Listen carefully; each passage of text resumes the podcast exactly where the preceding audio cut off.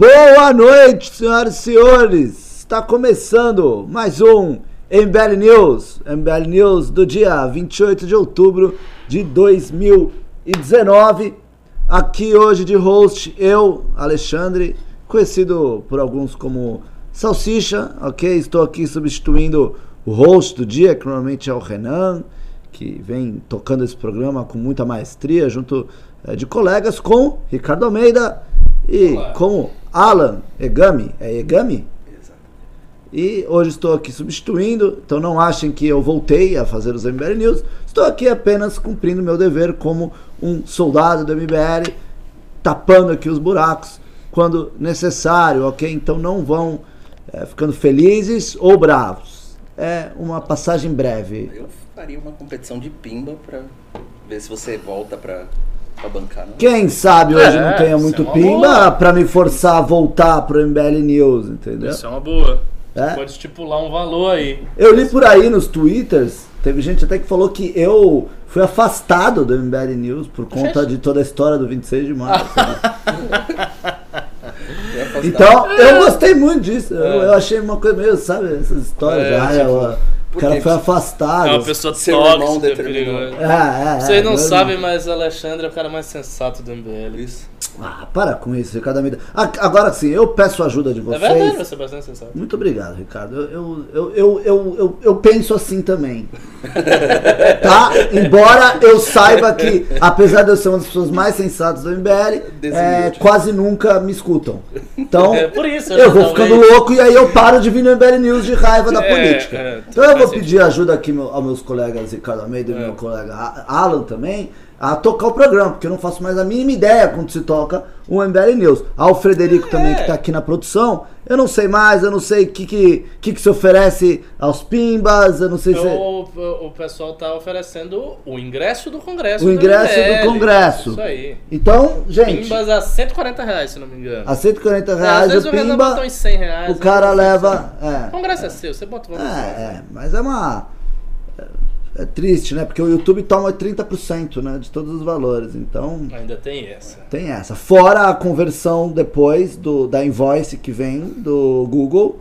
Aí você Ah. tem que fazer o câmbio no banco. E aí o banco já te pega mais uma Tá grande vendo? parte. Isso é uma indireta pra vocês mais, mais. o IOF do governo. Então, assim, é, eu nunca gosto dessa história de vender coisas por pimba, porque a gente acaba perdendo muito, mas não tem problema. O importante é as pessoas pimbarem, né? Então, é, tem mais alguma coisa que eu tenho que falar, Fred? É, você tem que falar das pautas, né? Das É- é pautas. Não, importante. isso eu vou começar. Isso eu vou começar. Hoje nós teremos, obviamente, a pauta que é a pauta principal e que, que aí está chamando as atenções dos noticiários, que é a eleição da Argentina. Nada é, que não esperávamos, né? Já estava aí meio que encaminhado realmente a vitória do Alberto Fernandes, né? É, é, peronista, kirchnerista. E ontem essa notícia se consagrou. Vamos conversar também a respeito aí é, de como o Bolsonaro reagiu isso. Vamos falar, obviamente, da agenda internacional do Bolsonaro e também isso nunca falta em nenhum tipo de noticiário do dia, que é tweetadas do Bolsonaro, ok? Então vamos aí para a primeira pauta, que é a eleição do Alberto Fernandes. Alberto Fernandes foi eleito novo presidente da Argentina nas eleições de domingo, com a ex-presidente Cristina Kirchner como a vice na chapa. Ele, ele derrotou o atual mandatário, Maurício Macri. O resultado foi previsto ainda nas prévias eleitorais de agosto. E aí o Fernandes ele deu um discurso aí, inclusive o Macri, né, diferente do que a Kirchner fez com o Macri quando ele ganhou a eleição presidencial, né? A, Cri- a Cristina Kirchner ela não fez aí é, a transição né, do governo. Ela simplesmente ficou até o último segundo na cadeira presidencial e depois é, apenas abandonou ali, né, foi embora Foi, porque feia, estourou eu o prazo. E para piorar, ela atrapalhou todas as documentações. Ela fez tudo de tudo que ela podia fazer para atrapalhar a transição, ou seja, contra o próprio país. O Macri é, né, fez o que a liturgia do cargo manda, porque mais do que uma questão de ideologia, é uma liturgia do cargo, porque o presidente ele é, é um ser menor do que a instituição que ele está ali representando. O Macri chama aí o Fernandes para conversar e para facilitar aí na integração aí do, da- né, da- da- dessa troca de governo. Fernandes falou ali é, brevemente, que teve a oportunidade, falou que a única coisa que me preocupa é que os argentinos deixem de sofrer. Nosso compromisso é com cada um dos argentinos e argentinas. Ainda aproveitou para agradecer. É, obrigado por construir uma Argentina mais igualitária, que cuide da saúde e da educação pública, que privilegie os que trabalham. Obrigado também aos que não votaram em nós por participarem dessa jornada. Fernandes fez 48, 48% dos votos e o Macri 40% dos votos. Senhores, qual é o impacto disso na Argentina? Qual é o impacto disso para o Brasil, para o mundo e para o Mercosul? Vamos lá. É, é, a primeira coisa é que eu já vi algumas pessoas perguntando por que, que a direita liberal perdeu as eleições da Argentina. Bom, essencialmente ela perdeu porque ela fez um governo ruim. A, a resposta mais simples é a resposta mais verdadeira neste caso. O governo era ruim. O Macri simplesmente não conseguiu colocar as medidas que ele queria. É bom lembrar que governar é isto, né? Não são, não são apenas os liberais ou conservadores que não conseguem implantar as medidas que desejam. Os socialistas esquerdistas também têm dificuldade. Governar é sempre estar em dificuldade. Ninguém governa com facilidade. Todo mundo governa com problema. Ele de fato não conseguiu. E o resultado foi a bancarrota econômica da Argentina, que já vinha mal. Não é também que antes de Macri a Argentina estivesse nadando em dinheiro. Não estava. A Argentina vem de uma, de uma, de uma sucessão de crises, na verdade, cuja origem a gente nem se lembra mais. Porque praticamente desde que eu me entendo com gente, a Argentina está mal. Né? Estar mal parece ser trivial para a Argentina. Parece que a Argentina esteve bem lá quando eu era criança, antes de eu nascer, mas desde então a Argentina só vem do mal, mal, de crise, crise, crise. E é, houve muita esperança no governo Macri, esperança dele resolver certas crises econômicas é, da Argentina. Era uma, uma proposta claramente identificada como liberal. Ele foi um presidente muito elogiado pelo próprio Movimento Brasil Livre, pelo MBL. Quando ele ganhou, se, se festejou bastante a vitória dele, porque de fato se esperava que ele trouxesse mais racionalidade econômica, mais ortodoxia econômica em um país tão combalido. Mas não foi o que aconteceu. E no final, os indicadores já estavam muito, muito negativos. Então você, tinha, você tem hoje ali uma inflação na Argentina superior a 30%. Inflação altíssima. É, índice é, é, é de, de, medição de pobreza também lá para 35% de aumento. É, moeda com problema. Um acordo do FMI, o acordo mais caro que o Macri fez, com aquelas medidas de arroxo que o FMI faz, e a população não gostou. Ou seja, todos os elementos que você puder imaginar de crise, de precariedade, aconteceram, estavam expostos. E isto fez com que uh, se pavimentasse o caminho para a vitória da Cristina Kirchner. Quer dizer, a vitória do do, do, do poste do Fernandes. Aliás, neste aspecto, há uma lição estratégica importante que a esquerda argentina aprendeu. Porque uh, eu acredito que se fosse ela a cabeça de chapa, talvez houvesse uma rejeição maior. Então, ela foi habilidosa de se colocar como uma figura ali por trás do cara, deixar o cara. E, e não eram amiguinhos. O, o Fernandes e a, a, a Cristina Kirchner, ele, eles se bicavam. Eles eram adversários políticos no campo da esquerda. Só que houve este arranjo, em última instância, para derrotar o Macri. Ou seja, houve ali uma inteligência estratégica da parte da esquerda que muito me preocupa se ela for reproduzida aqui no Brasil. Né? Porque pode acontecer. Exato. Vocês imaginem que uma chapa PT-PDT pode ser uma chapa bem forte. Uhum. Uma chapa PT-PSB pode ser uma chapa bem forte. Bem mais forte do que foi a chapa do PT pura com Fernando Haddad.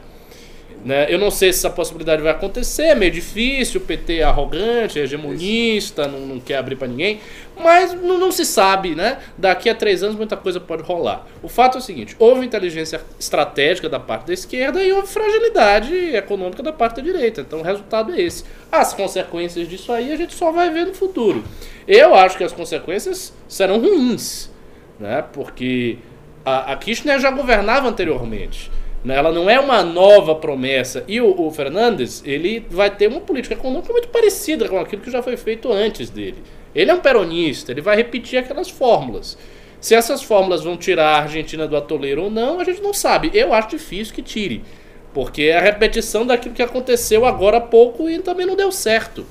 O ideal, se a gente vivesse no mundo ideal, seria surgir uma terceira força política, um outro liberal, um conservador, alguém de centro, uma figura diferente dessa polarização, com uma nova proposta para enfrentar os dois campos e ver se tirava a Argentina dessa situação. Mas não surgiu, então a gente vai ter que aguardar aí qual é o resultado. Eu vi uns prospectos dizendo que parte da falta de crescimento econômico do Brasil, tem um estudo da FGV que atribui a essa dificuldade de crescimento do Brasil também à situação da Argentina, por conta da balança comercial que a gente tem com a Argentina. Ou seja, também para o Brasil isto pode ser problemático. Vamos ver como é que o, o nosso presidente vai ter a habilidade de contornar essa situação. Como ele não é muito habilidoso, né?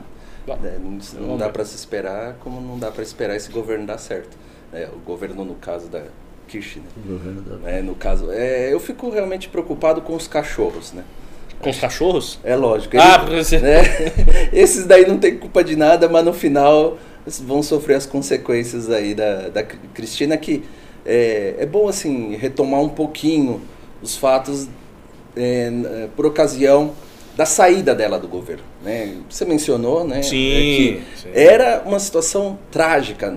A Argentina vem passando por momentos ruins, mas era um momento já de quase o colapso de novo, que foi próximo de 98. 98 teve uma crise, teve calote né, feminino. Sim, é verdade. É, foram crises profundas e que abriu-se a janela de oportunidade para um governo com viés, uma visão liberal.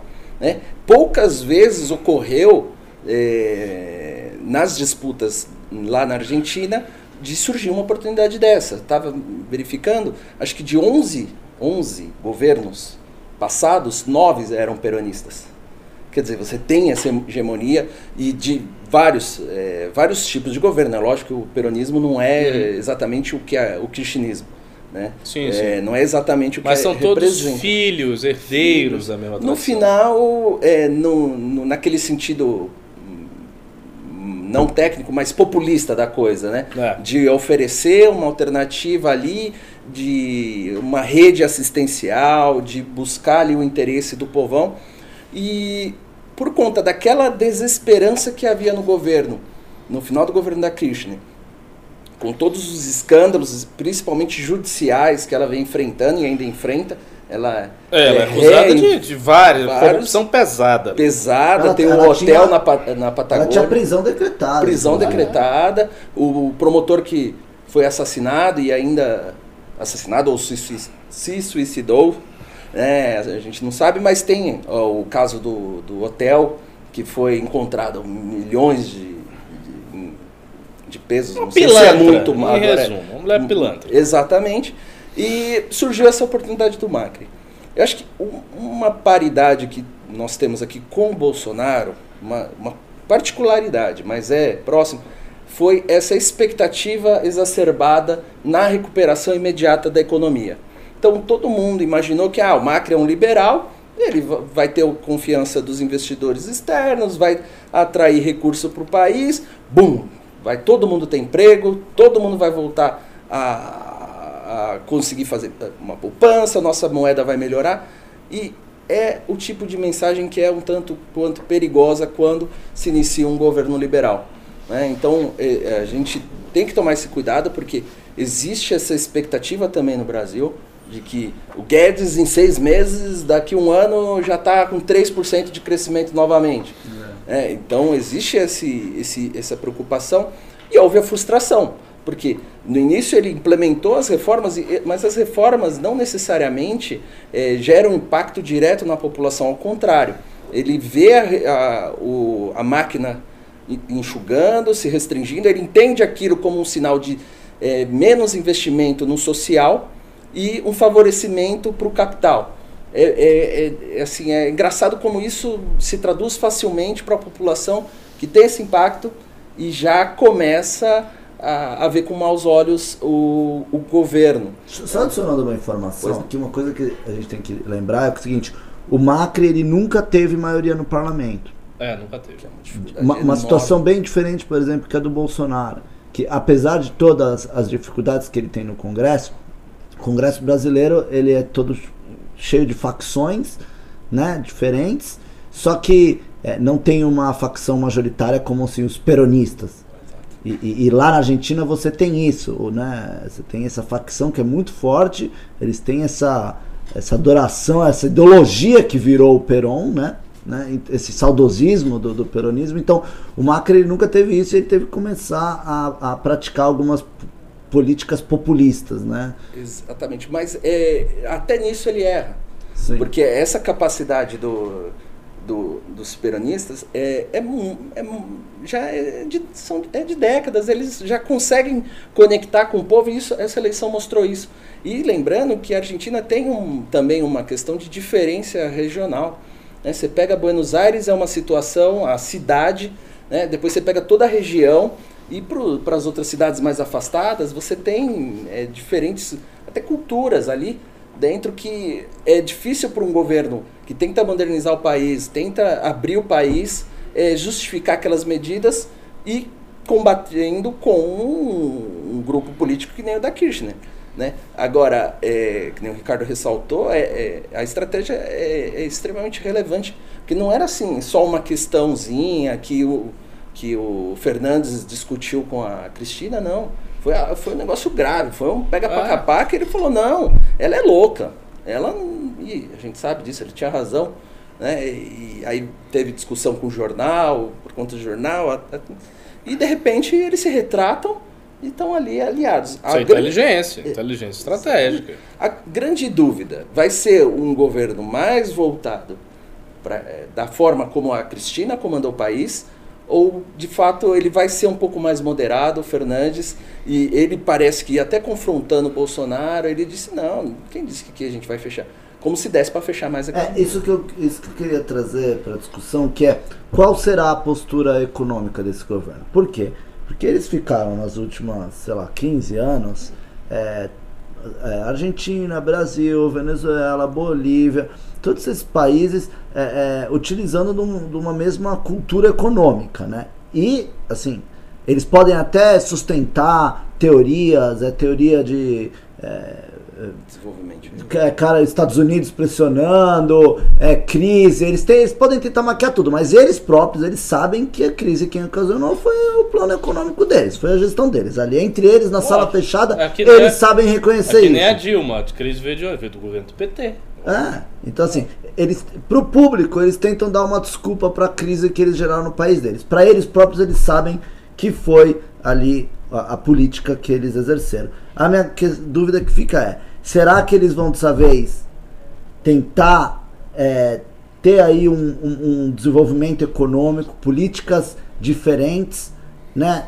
na parte econômica tentar ser liberal e na parte social continuar sendo esquerdista, tal qual o, ali na, em Portugal está acontecendo. Portugal está fazendo isso, né? O, o, governo de esquerda, ele é de esquerda socialmente, tem toda aquela linguagem que a gente já sabe, mas economicamente eles estão seguindo ali as cartilhas, né? Da, da, da do, do, Banco Europeu, né? Cumprindo com as exigências para ali sair da crise. Como que vocês imaginam? Eu acho que eu acho que essa esquerda que está voltando, ela vai vir menos liberal. É a minha, minha opinião. Eu acho que ela vai vir menos liberal. Porque, assim, mesmo esta esquerda, tirando o chavismo, até aqui no Brasil e tal, houve concessões a uma certa racionalidade econômica geral. E parte da intelectualidade de esquerda no Brasil, não, não conheço na Argentina, mas no Brasil eu sei, parte dessa intelectualidade de esquerda considera que as concessões do lulismo é que fizeram a situação econômica se agravar.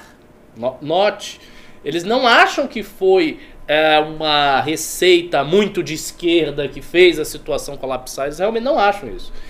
E é, quando você volta ao poder, você tem que meio que reafirmar os seus valores. A Kirchner está combatendo um cara que é liberal. Ela não está combatendo um cara mais esquerdista que ela, está combatendo um cara liberal. Então, o que é que ela está apontando para fazer a crítica? Ela está apontando as medidas de austeridade, as medidas de ortodoxia econômica, o acordo com o FMI, o, suposto descaso social e por aí vai. É, é isto tudo que ela está apontando para se fortalecer no poder. E a população argentina julgou que este discurso é um discurso correto. As pessoas votaram e ela subiu ao poder. Então eu acho que lá em cima eles vão ser mais nacionalistas e mais desenvolvimentistas. Eles vão tentar recuperar mais o legado do próprio Perón.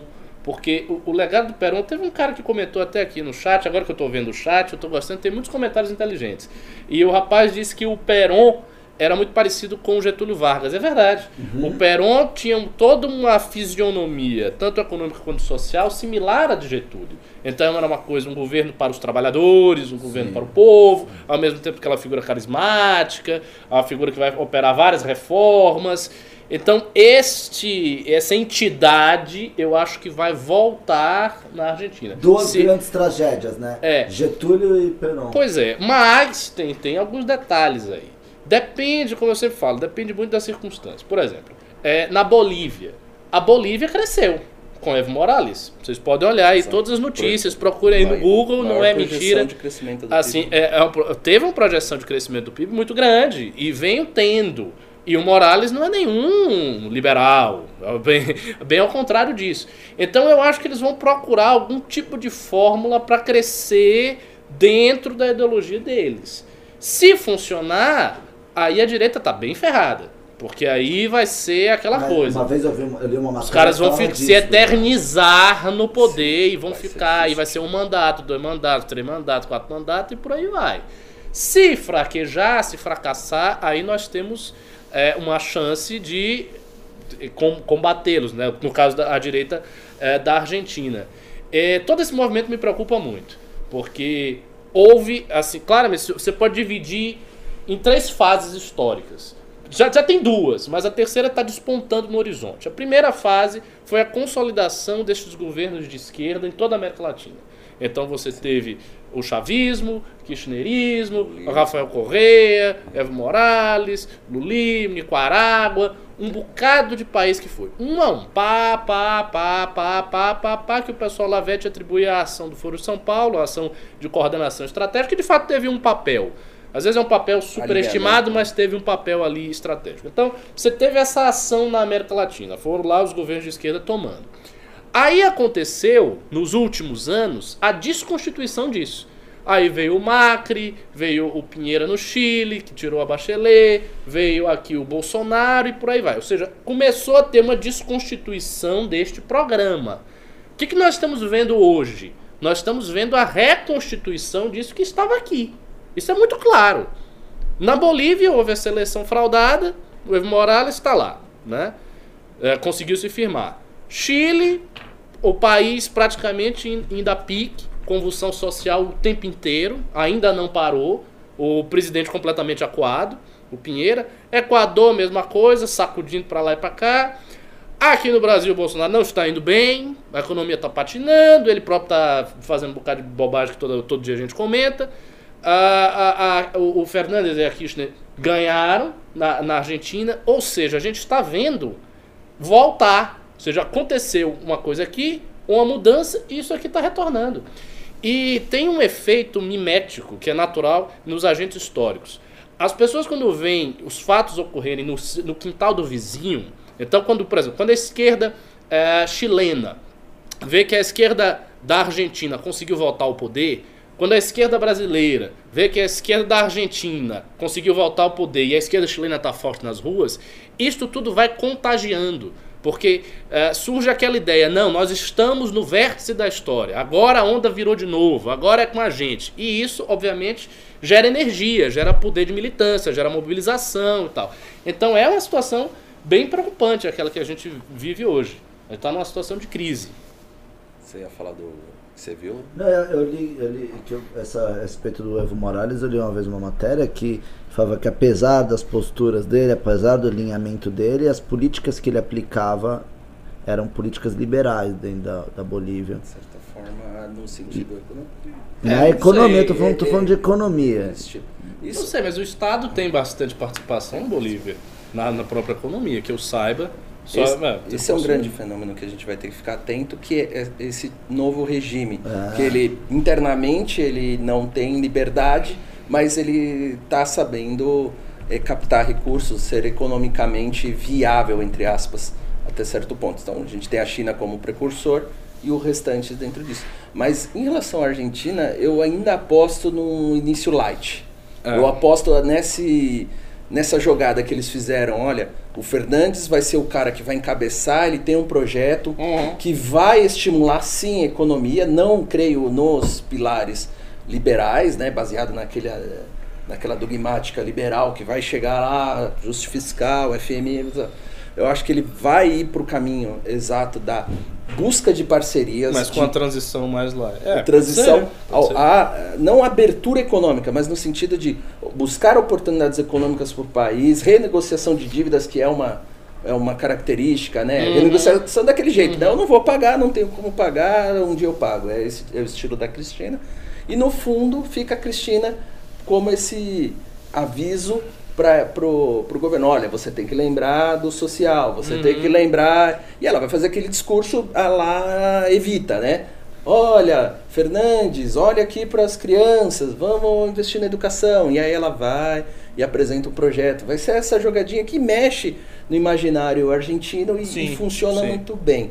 Se eles arriscarem ir para aquela política mais hard mesmo, do fechamento, eu acho que corre muito risco dela repetir o que aconteceu na reeleição dela. Uhum. Que ela ganhou com força, com a ajuda dos caminhoneiros, inclusive, atropelou, se reelegeu quando ninguém imaginava que ela ia conseguir com tanta força, porque o país já estava numa draga danada. Quando ela insistiu nessas políticas, principalmente na questão do câmbio, etc., no gasto, é, os próprios caminhoneiros ali começou o movimento e a coisa começou a ruir. Sim. Né? Então eu acho que nesse sentido não tem muito por onde a Argentina uhum. buscar, porque não tem mais capital, o FMI já é, fechou tá quebrado, as portas. É, tá... é, o país não tem muita margem de manobra. Né? Exato. E tá no segundo mandato dela era muito parecida essa situação. É. E, e assim, ainda tem os prospectos de crise econômica mundial vindo por aí e tal. Não, e por exemplo, como Exatamente. é que fica a relação do Mercosul? Como é que fica o Mercosul e a União Europeia? É todas essas coisas. Já, ela, ela já, já fala, já soltaram essa bravata, né? Que, que não ia fazer o acordo e não sei o quê. Tem que ver, tem que ver. Tem Quem que deve estar dando risada disso é o Macron, né? Hã? Macron agora está ah, feliz, tá feliz, que era né? contra o acordo, né? Mas eu não, não, não sei. São, são muitos interesses, são muitos países. É, é difícil. Né? Não sei se a Argentina tem, tá com essa, mas, esse fogo todo. É, por enquanto não, mas se a gente se a gente não, né? Se ela conseguir, eles conseguirem tomar um espaço, retomar uma política do Mercosul, que é um bloco que tem uma tendência a mais de é, vi, é, com esse viés da política dela, mais do que para uma ideia mais liberal, uhum. é o perigo ela controlar esse bloco. Que tá, o pessoal está bem tentado a voltar essas bases, né? Se pegar o Equador, que tem um crescimento, é capaz de, de, de reverter uma, uma tentativa de puxar a Venezuela de novo. É Bolívia ali. É. Mundo, é uma coisa muito previsível, é, assim, muito a, previsível. a, jogada do Mercosul. Aí vai é. ver qual que vai ser a melhor opção do Bolsonaro, se ele vai apostar, ficar ou deixar na mão dela. Não, eu, eu, acho que ficar no Mercosul deve, deve ser a prioridade do Brasil. Não sei se o Brasil vai sair do Mercosul. E eu, assim, eu confesso que eu não, não, não sei as implicações econômicas de sair do Mercosul. Porém, o Brasil está no Mercosul há bastante tempo. Então, eu imagino que, que tenha uma situação já consolidada ali dentro do bloco econômico. Não sei se pode vai, se vai sair e acabou, qual é, qual é o impacto disso? Se bem que lá, um pouco, um pouco tempo, tinha as bravatas do Bolsonaro que se, se o Fernandes ganhasse que ele iria. Ele ia, é, não, meu. Ah, aproveitando essa não, deixa, então. Muito, vamos, vamos trazer aqui então o que o, como o Bolsonaro ele se posicionou. O Bolsonaro ele não parabenizou o, o, Alberto Fernandes, que é um praxe entre chefes de Estado, é mandar dar aquela ligada, é. sei lá, mandar um zap ou uma tweetada que, ele, zap, que ele usa muito, mas não, ele, ele não parabenizou, inclusive é, falou que a Argentina escolheu mal é, o presidente, né? Abre aspas. Lamento, eu não tenho bola de cristal, mas eu acho que a Argentina escolheu mal ok? Não pretendo parabenizá-lo. Agora não vamos nos indispor. Vamos esperar o tempo para ver qual é a posição real dele na política, porque ele vai assumir, vai tomar pé do que está acontecendo e vamos ver qual linha ele vai adotar. Então, o Bolsonaro já, né, de uma forma pública, ele já se posiciona, posiciona de uma forma até hostil, né? Porque, é, vamos lá, gente, você pode saber que o cara que está virando chefe de Estado do teu país vizinho, que ele é um cretino, que ele defende políticas é, que, que, vão totalmente contrárias às tuas, que, e que provavelmente isso vai ser muito ruim é, para a América do Sul e, e para o seu governo também. Agora, é, nas relações, é, é sempre o ideal você, pelo menos, se mostrar aberto e depois, à medida que as, né, a pessoa se posiciona, você ali toma suas posições mais duras ou não. Ele errou ao não parabenizar? Errou a se posicionar dessa maneira? Olha, eu acho que a, a, a atitude de praxe deveria ser a atitude tomada. Você faz aquela, aquele cumprimento formal pela liturgia do cargo, ponto. Isso. Só que aí, assim, a gente precisa colocar a atitude do Bolsonaro no devido contexto. O presidente eleito, ele teve uma atitude que, a meu ver, é bem mais grave do que a de Bolsonaro que foi Sim. mencionar Lula livre. O que, que, é isso? Isso é uma atitude muito grave. Primeiro, ele está assim elogiando um cara que está condenado. Sim. Ele está elogiando uma pessoa que, para todos os parâmetros da justiça brasileira, é um condenado, é um ré, ele está preso. Preso. Sim. Então, assim, ele não pode fazer isso. Ele não pode chegar e elogiar um condenado de uma nação estrangeira, né, que está lá preso e tal, foi ex-presidente. Isso, isso é bizarro. Segundo, ao fazer isto, ele está sendo hostil também. Porque o que ele tá. A, a mensagem que ele está dando é o seguinte: nós estamos com o Lula. Nós estamos com o PT. Não é como Sim. todo mundo sabe que tá, mas assim, ele está deixando explícito. Ele, ele não se posicionou de forma neutra. Sim. Então, assim, você teve um erro muito grave do estadista da Argentina, que agora é o presidente, e um erro menos grave, ao meu ver, do Bolsonaro. Eu acho, continuo achando que ele deveria cumprimentar lá de praxe e tal, e acabou. Seria melhor para não, não, gerar nenhum tipo de burburinho diplomático. Mas assim, a atitude do, do presidente da Argentina foi bem pior. Foi bem pior. Eu achei assim, uma coisa lamentável. E, e já, mexendo com a soberania do mexendo país. com a soberania. Né? E, já, e assim, já denota perfeitamente qual é o esquema desse pessoal. Sim. O esquema é retornar aquela velha aliança dos países Sim. da América Latina, da esquerda, blá blá blá, blá que vocês já estão carecas de saber. Isto aí é um fato líquido e certo. O que estas pessoas puderem fazer para retornar ao status quo ante, aquilo que houve antes desta ascensão da direita conservadora, eles irão fazer. Tanto é assim que o tal do grupo de Puebla que foi nos últimos dias muito propalado na internet pelos bolsonaristas e olavetes, de fato tem um, um, manifesto, e neste manifesto está dito lá muito claramente que o objetivo daquele grupo é refrear a ascensão da direita conservadora. E neste grupo estão todas essas figuras aí que estão que surgindo. Inclusive a própria Cristina Kirchner, inclusive a própria Dilma Rousseff, né, a, o, o Aloysio Mercadante, o Celso Amorim, várias o Fernando Haddad, tá todo mundo lá, se reunindo, sentando, conversando para discutir justamente o absurdo que é a ascensão da direita conservadora encarnada em figuras como Macri e Bolsonaro. É, então, a Argentina pode ser, o, vamos assim, agora é o país da resistência. Né? Uhum. Uhum. É uma frente. É porque eles estavam é sem nenhum, né? A Venezuela em cactos, né? No cacto, é. não, não tinha. A Argentina agora é um país que eles vão tentar iniciar certamente, a resistência a partir certamente, dali. Certamente, certamente. Estavam utilizando de é Portugal um pouco nisso, Isso. né? Isso. A Argentina é muito importante nesse passo. Sim. Vamos ver como é que vai ser a eleição do Uruguai. Porque tem, tem eleição do Uruguai. O, o, o, há uma frente ampla de esquerda lá, do Mujica, não sei se vai ganhar ou não, mas tá, vai, vai rolar isso aí. É, é difícil olhar para a América Latina assim, de uma forma homogênea. Né? Cada país está passando por uma situação muito particular, muito específica. Né? Então, você pega o Chile, num, numa contradição de, de indicadores com vontade popular. Né? Você pega a própria a Bolívia com uma situação do governo de esquerda enfrentando uma, um, uma discordância que de um, num nível que não se encontrava anteriormente.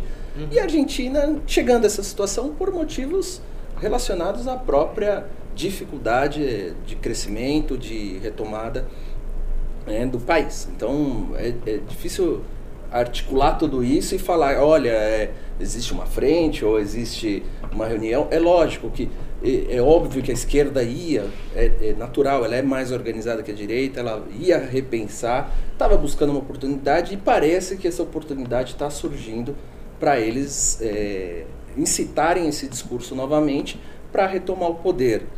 É, o que é difícil ainda é, é, talvez até precipitado achar que vai ser consistente.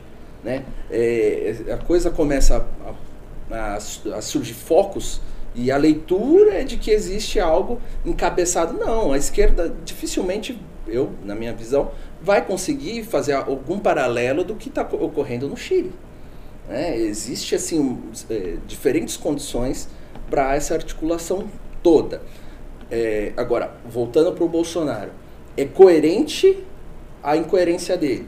Incoerência não, a, a, a, a falta de, é. de, De trato, de de trato lhano. questão. E assim, eu, você entende que a reação dele, e é natural que, se ele tem um opositor dele, é um regime que ele considera ali como tirânico, como inimigo, como o mal encarnado, é, dificilmente o Bolsonaro, a figura que ele representa, vai chegar e vai falar: não, eu vou parabenizar aqui. Não, não vai parabenizar. É, mas com o chinês ele chegou lá e mostrou a camisa do Flamengo e disse que ia ter 1 bilhão e 300 milhões de flamenguistas. É. Imagina que tragédia. Exatamente. É nessa. É, chamou ele o chinês de capitalistas. Né? Então eu acho que É. essa visão, essa dificuldade dele falar. Assim, e o pior, eu acho que o grande, a grande questão é ele tocar na opção do argentino. Eu acho que ele, como essa representação de um líder popular, é, fazer uma crítica à opção daquele povo. Eu acho que ele poderia ter feito a crítica, olha, para mim, eu acho que é, um, é ruim para a nação argentina a, a ascensão Sim, desse sim, mas não dizer eu votou mal. o, o votou mal. Votar mal é digno de quem está confundindo os processos. Né? Ele está achando que realmente o tempo, o espírito do tempo, coloca o cara lá e não é necessariamente a opção de indivíduos fazendo por aquilo. Né? Ele se acha ah, essa representação, né? Desse, essa vontade que levou ele lá, desse povo abstrato, que colocou ele ali. E não necessariamente uma discussão dentro da sociedade de processos que, que resultaram numa indignação que colocou ele no poder. Assim como ele lê a eleição argentina como uma confluência ali do, do, do, do, do- daquele movimento, daquele pensamento que colocou de novo a a Cristina lá. Não, existem pessoas reais que estão pensando nas suas próprias necessidades e aí tem aquele descolamento entre que a vontade do povo e, e uma miragem ali, um- uma coisa, um espectro do, do poder em si. E isso é, é uma coisa que tem sido característica do governo dele em várias posições e que tem sido a grande dificuldade. Ele não entende que existem pessoas sentindo, vivendo e que ali o que colocou ele ali, ele é uma autoridade máxima e que foi colocada ali e não pode ser contestada, não pode ser abalada porque é a vontade desse daqui que o levou para lá. Então, a- nessas pequenas coisas ele vai demonstrando é, essa é, dissociação com aquilo que botou ele ali, né? E uma certa soberba, uma certa ganância, não ganância, uma soberba, uma vaidade própria de que é, ele é aquela representação de uma vontade popular. Isso é um erro que pode custar caro, que é representado nesse tweet simples. Assim, você, dá para ver esse paralelo em várias questões. Ele está desprezando as características particulares que, que, que fazem com que o governo se mantenha ou que o governo caia. né? É, e tá rolando uma conversa aí entre os Minions, que eu tenho visto. É a seguinte, o pessoal dizendo, ah, o problema do Macri é que ele é liberal, porque ele não é conservador. Se ele fosse conservador, ele não, não tinha sido derrubado na eleição, porque todo liberal é fraco perante as esquerdas, o liberal não consegue fazer nada com a esquerda, a esquerda deita e rola em cima do liberal, porque é diferente de Messias Bolsonaro, porque não sei o quê. Olha, é, para quem tá com esse raciocínio, pros meninos que estão com esse raciocínio, eu sugiro um pouco mais de humildade. Exato. Porque a situação do Bolsonaro não tá boa. Nós temos apenas é, quantos? 10 Dez. meses de 10 meses de governo, tem mais 3 anos de governo aí pela frente. A gente não sabe o que, que vai acontecer. Nós não sabemos como o governo estará, não sabemos como a popularidade dele vai estar ao final do governo. Então não fiquem com essa ideia aí. Ah, porque ele fracassou, porque ele é liberal, porque com o Bolsonaro é diferente, porque o Bolsonaro faz e acontece. Rapaz, não, não tem nada garantido, não. Não tem nada garantido, não. O baculejo de Bolsonaro pode chegar, ele pode cair e a de esquerda pode voltar. Isto é perfeitamente possível de acontecer no Brasil. Não estou fazendo profecias andreazísticas e dizendo que vai ocorrer. Mas há uma possibilidade, o horizonte está aberto. E quanto a essa questão da articulação estratégica, eu concordo. De fato, cada país é um país. Você não pode é, entender que tudo é uma homogeneidade total, então é um todas as forno. circunstâncias são as mesmas. Aí você tem uma entidade supranacional poderosíssima, que é o Foro São Paulo, e ela faz o que quer. Não é assim que funciona, evidentemente. Essa é uma visão excessiva e, e distorcida da- dos movimentos Óbvio. históricos.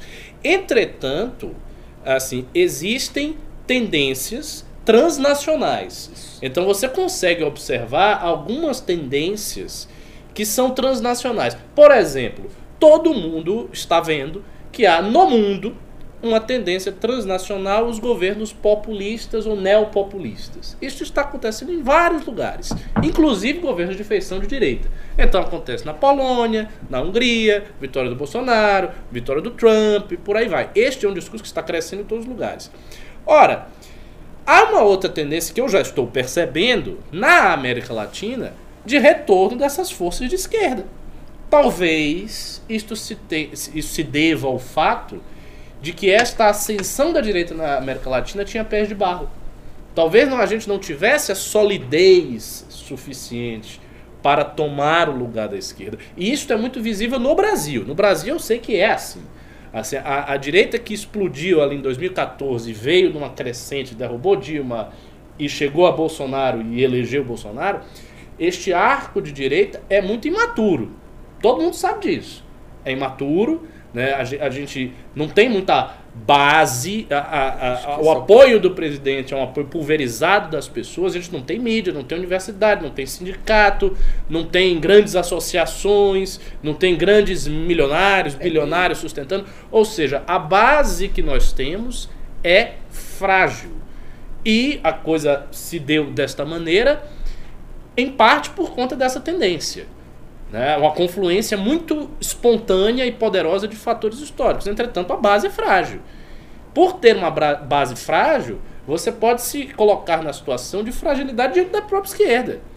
Né? A esquerda é diferente. O PT, com todo o esculacho que levou, o PT conseguiu fazer né, uma bancada apreciável de deputados, com mais de 50 deputados. O PT, mesmo com seu líder principal enjaulado no meio da cadeia, quase chegou perto de Bolsonaro com Haddad, que é um poste, um candidato inexpressivo, totalmente sem carisma. Eu, pelo menos, acho. Não vejo graça nenhuma naquele cidadão. Então, isso significa que, a despeito da fraqueza e a despeito dos problemas que a esquerda possui, a, a, a base que eles têm ainda é considerável. A esquerda ainda domina as universidades, a esquerda ainda domina os sindicatos, a esquerda ainda domina uma série de instituições que são vitais para o funcionamento do organismo social brasileiro. Esse é um, dado que nós temos aqui. Não sei como é na Argentina, volto a dizer, mas talvez haja algo parecido na Argentina. Não sei qual é a profundidade da base desse movimento do Macri, a base social dele, se é muito profundo, se é pouco profundo. Então essas coisas nos levam a crer que o nosso horizonte é um horizonte preocupante, sim. E se torna tanto mais preocupante quando se acirram as contradições da política brasileira. A exemplo do que vai acontecer aí no julgamento de 6 de novembro do STF.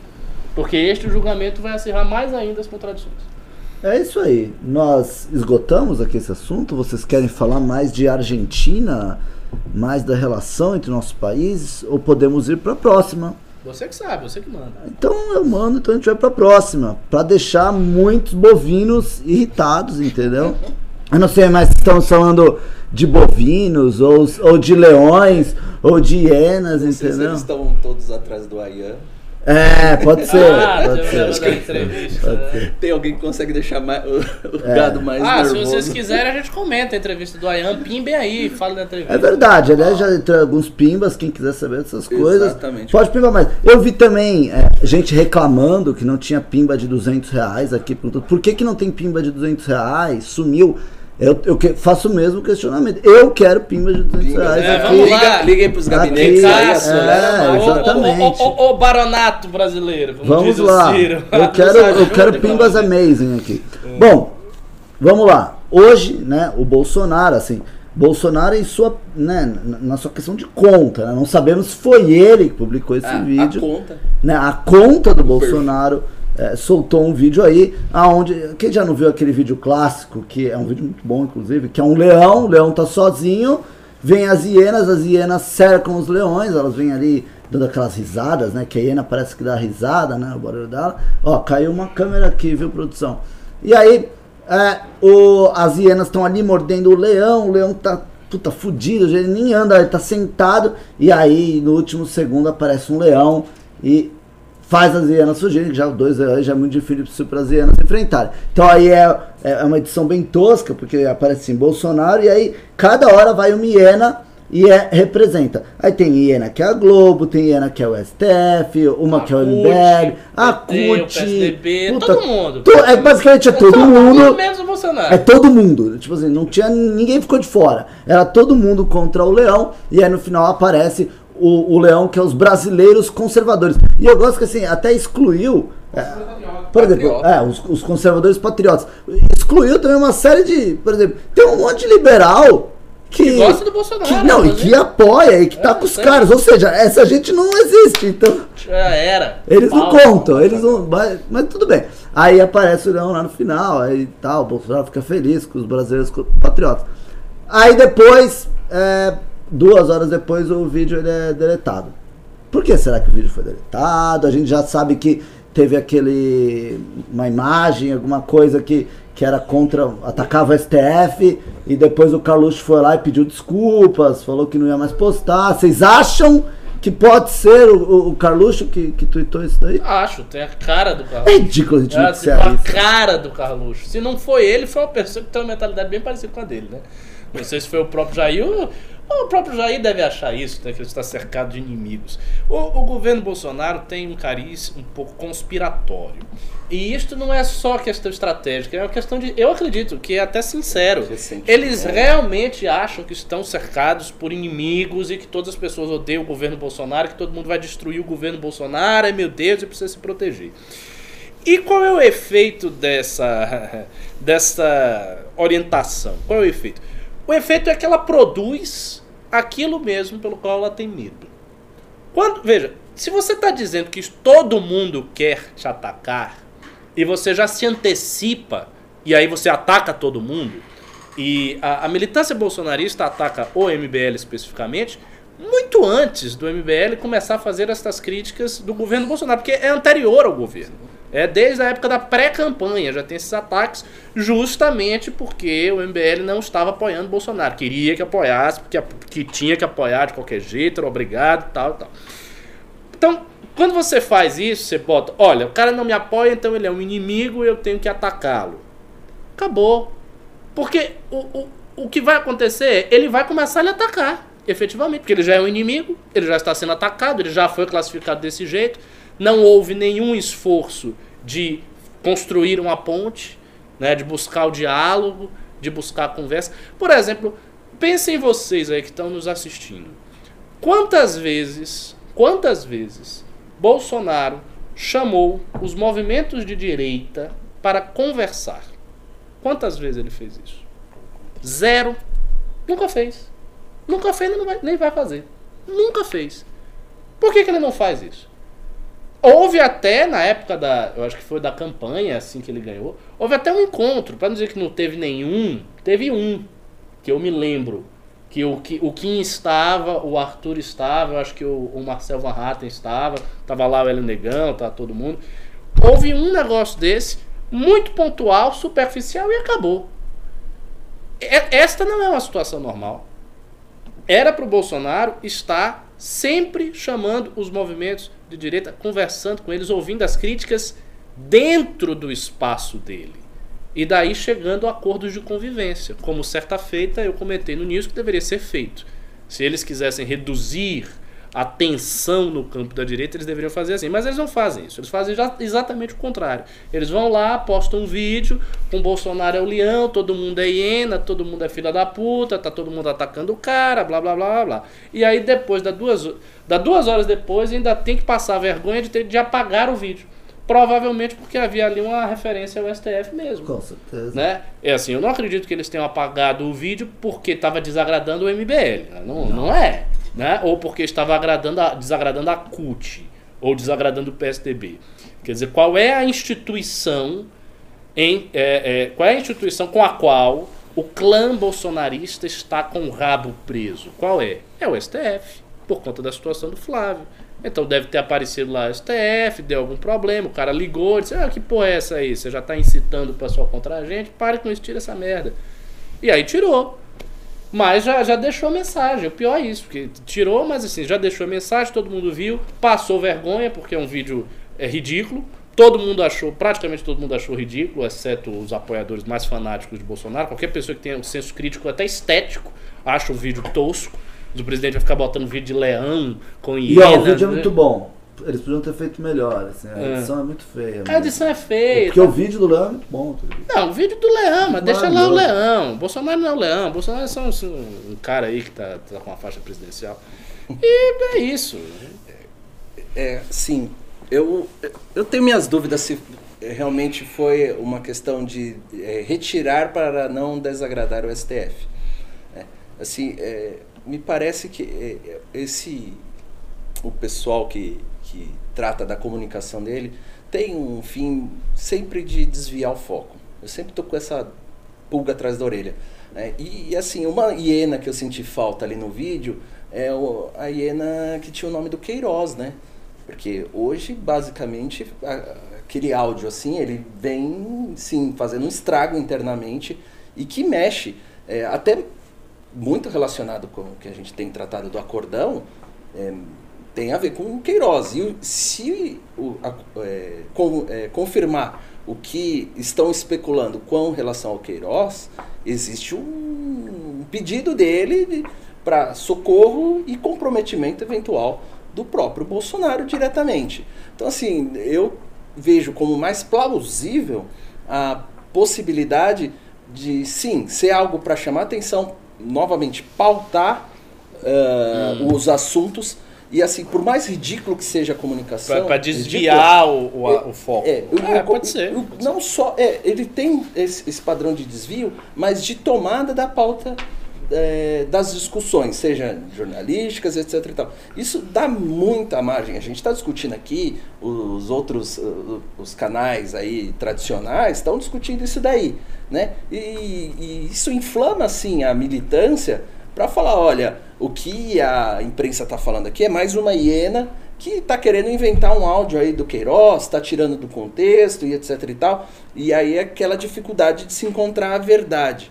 É, a comunicação do, do, do, do- do governo me parece estar muito nesse sentido, com pouca habilidade, mas tem conseguido ter êxito em arrastar tudo para esse tipo de discussão pobre, é, idiota, né? Porque assim, sinceramente, eu, eu fico sabendo porque repercute.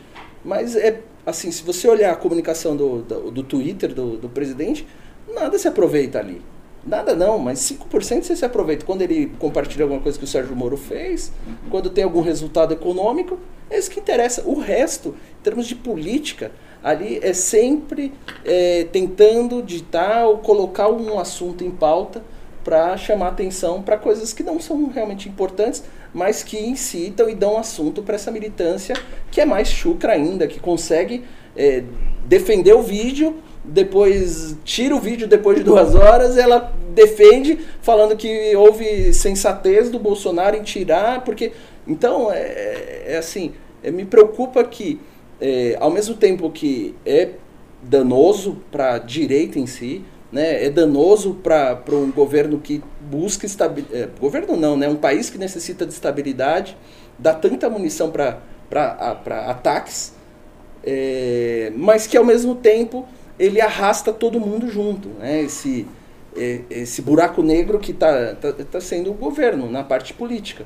Ele arrasta a nossa discussão, ele arrasta a nossa discussão. A direita está basicamente olhando para o governo, tentando fazer uma explicação para as loucuras dele, e a gente, desde que o Bolsonaro assumiu, tem produzido muito pouco. É. Né? Tem gerado pouco conteúdo, te- até para fins de demonstrar o equívoco que é ah, em relação aos rumos da direita esse governo. A gente tem conseguido fazer muito pouco, ditado pela essa rotina É de verdade, balela, é de verdade, imbecilidade verdade. que o governo tem sido imposto. Eu não acho que ele tem sido fracassado nesse intuito. Né? Então você vê idiotice por parte do Olavo todo dia. Né? É, depois tem guerra do PSL. É lógico, tem coisa que é muito atrapalhada, que não é esperado, não é articulado. Mas tem muita coisa também que a gente está sendo tomado é, é, é verdade, isso, isso, meio que cria um. Como é que eu vou dizer? Cria um, um, um barulho de fundo e contínuo fica... de estupidez, de bobagens. E aí a gente é obrigado sempre a estar tá comentando essas bobagens, a ficar girando, gravitando em torno desse tipo de coisa que os caras criam. É, é isso é um fato, é um fato. Agora, assim, é, considerando que é uma coisa estratégica, eu não sei se é uma boa estratégia, porque a imagem que está passando, ah, no fundo a imagem que está passando também, até para o próprio eleitorado de Bolsonaro, até para os admiradores de Bolsonaro, é que eles são meio idiotas. Tipo, a, as pessoas defendem, elas fazem assim um esforço, elas vão lá, defendem. Né? Mas no fundo, no fundo é aquela coisa, a pessoa defende, mas já pensa, pô, mas o cara vai falar uma merda de novo. Defende assim, porque Bolsonaro é um cara da direita, né? Claramente de direita, e tá no poder. E as pessoas de direita não querem que a esquerda volte. É por isso. isso. Mas ela fica vendo tanta idiotice, ela também sente é. isso. É como defender o Lula em matéria de honestidade cara que defende o Lula em matéria de honestidade tem muita dificuldade, porque a pessoa pressente no fundo que ele é corrupto. Da mesma maneira que quem defende Bolsonaro pressente no fundo que o governo está patinando, que está fazendo muita idiotice, que os filhos estão falando muita merda, que tem coisa errada no laranjal do PSL. As pessoas pressentem isso, mesmo que elas venham aqui no chat e acusem o MBL e digam que o presidente é o maioral, mas no fundo elas sentem a verdade. Eu, eu assim, eu me questiono se eu realmente tem essa racionalidade e assim, a paixão é um negócio que toma a pessoa de uma forma, é, assim, isso remete até às discussões filosóficas, você, hum. sua área aí, é, você pega Hegel quando coloca ali o centro da coisa é a paixão. O que move ali a política é a paixão.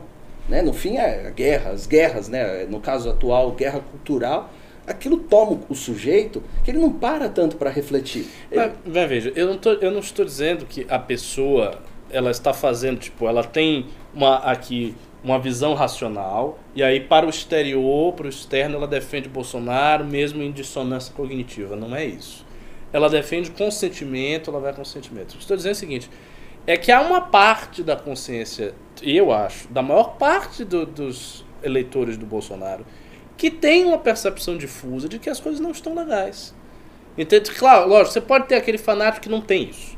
Mas eu acho que a maior parte percebe. Sabe? Os negócios, por exemplo, do, do Laranjal do PSL, não tem como. Então, exemplo... Flávio Bolsonaro não tem como você Mas o exemplo não simples, perceber. cara, é, essa é a palavra, não perceber. O corno. Vamos ser mais fácil exemplificar. O corno. Basicamente, ele sabe que a mulher está saindo, ele sabe que ele não perdeu ali o controle ali da para onde ela foi, ela deu um perdido, foi na manicure, etc e tal. Ele sabe, ele, ele pode até sentir tudo isso. Mas a paixão que ele tem é o que esconde tudo isso. Mas usando aí o seu exemplo da cornice... Pô, mas calma aí, aí é o corno manso. Não, mas usando... O corno cansado. Usando o seu é o exemplo... trouxa, né? O... Usando o ah, seu exemplo... A, até ele percebe que algo está errado. É, pode perceber, mas a paixão ela toma ah, que tudo justifica, né?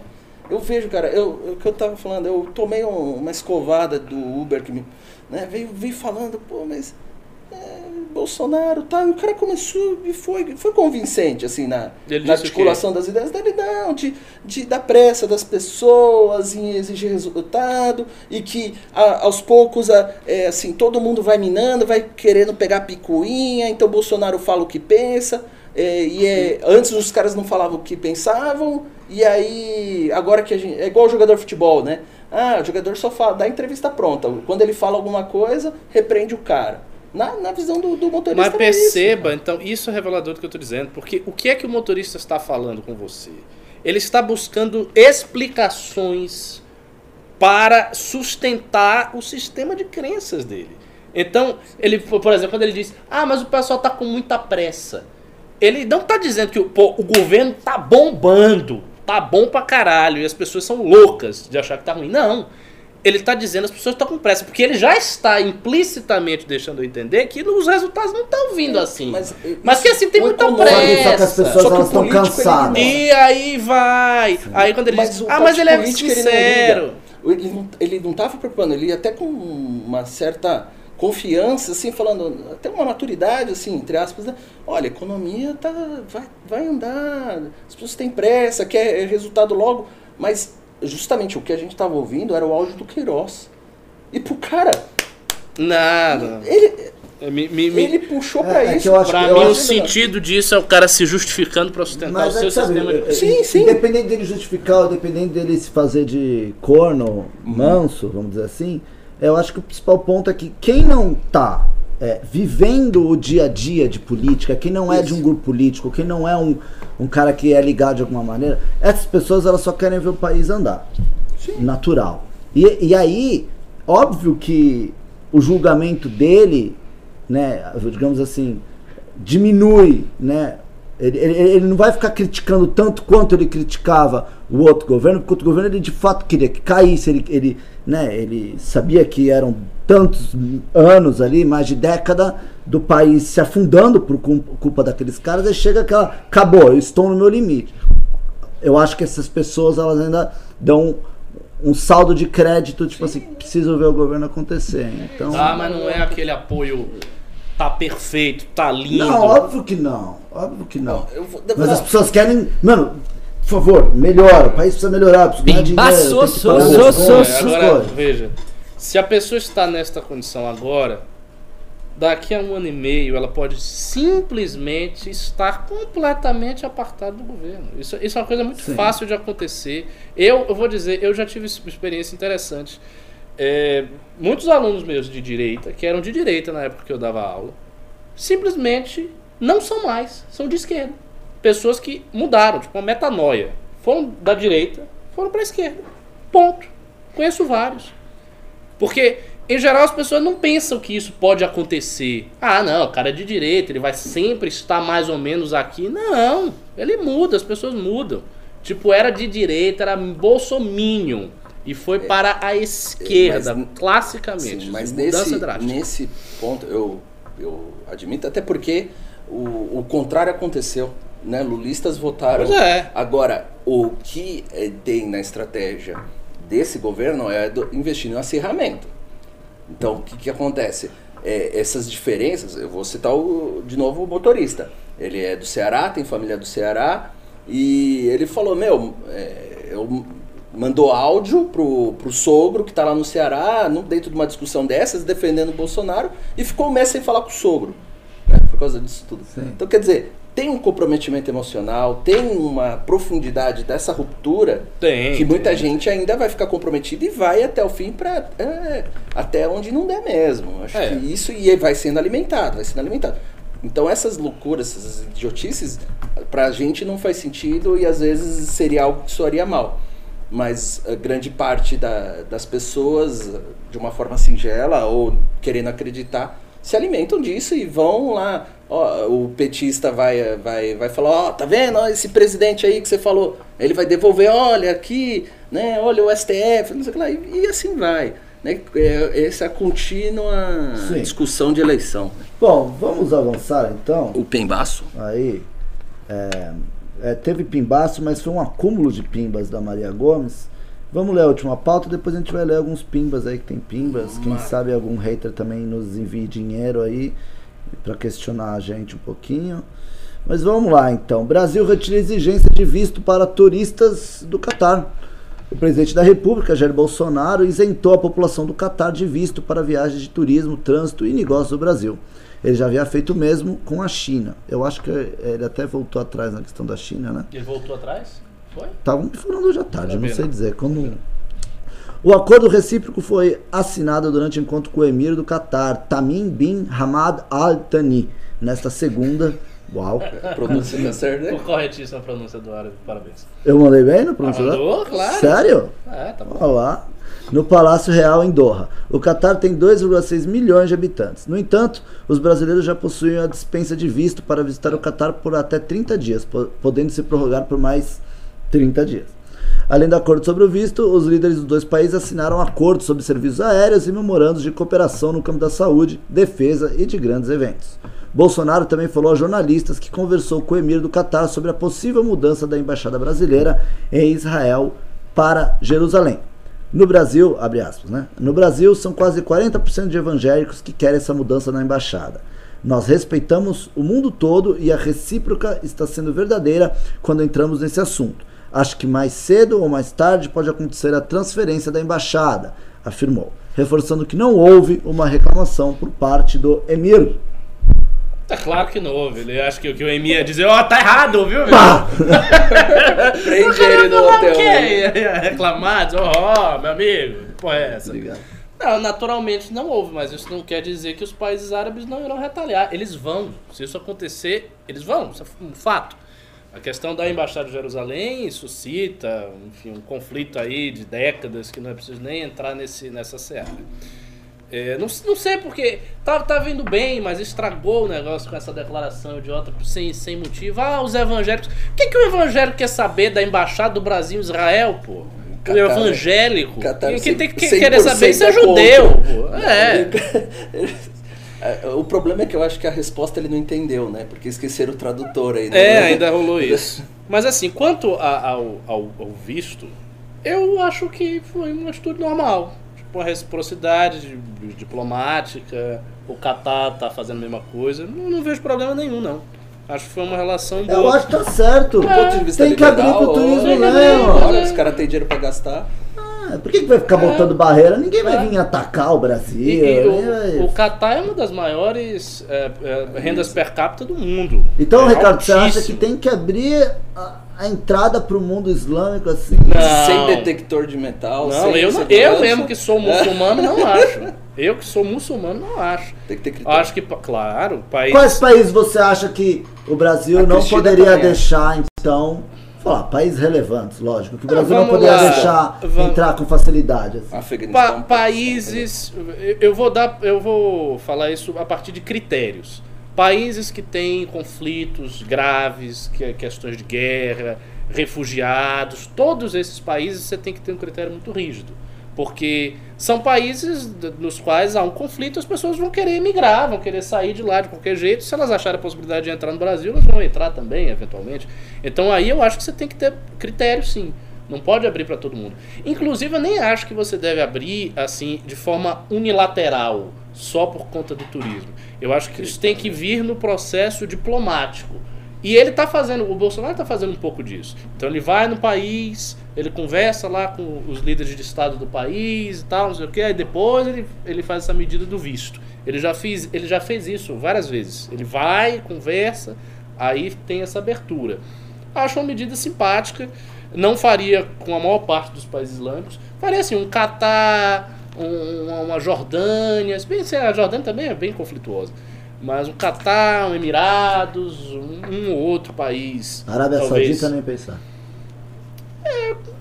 A Arábia Saudita, por incrível que pareça, é um país bem estável. Sim. A monarquia saudita, que eu odeio, mas é, ela mantém. Por que, que você odeia a monarquia saudita? Rapaz, porque a monarquia saudita, ela. Primeiro, ela foi um, um arranjo contra o califado otomano. Uhum. Então, assim, ela favoreceu o enfraquecimento e a decrepitude do califado otomano. Então, isso já é muito ruim, porque matou o último califado do Islã. É, segundo, a monarquia saudita mantém, né, e todo mundo sabe disso, o grande maior foco de terrorismo que existe no mundo é por causa da Arábia Saudita. A Arábia Saudita é fin- financiadora quanto mais do terrorismo. Aliada dos Estados Unidos.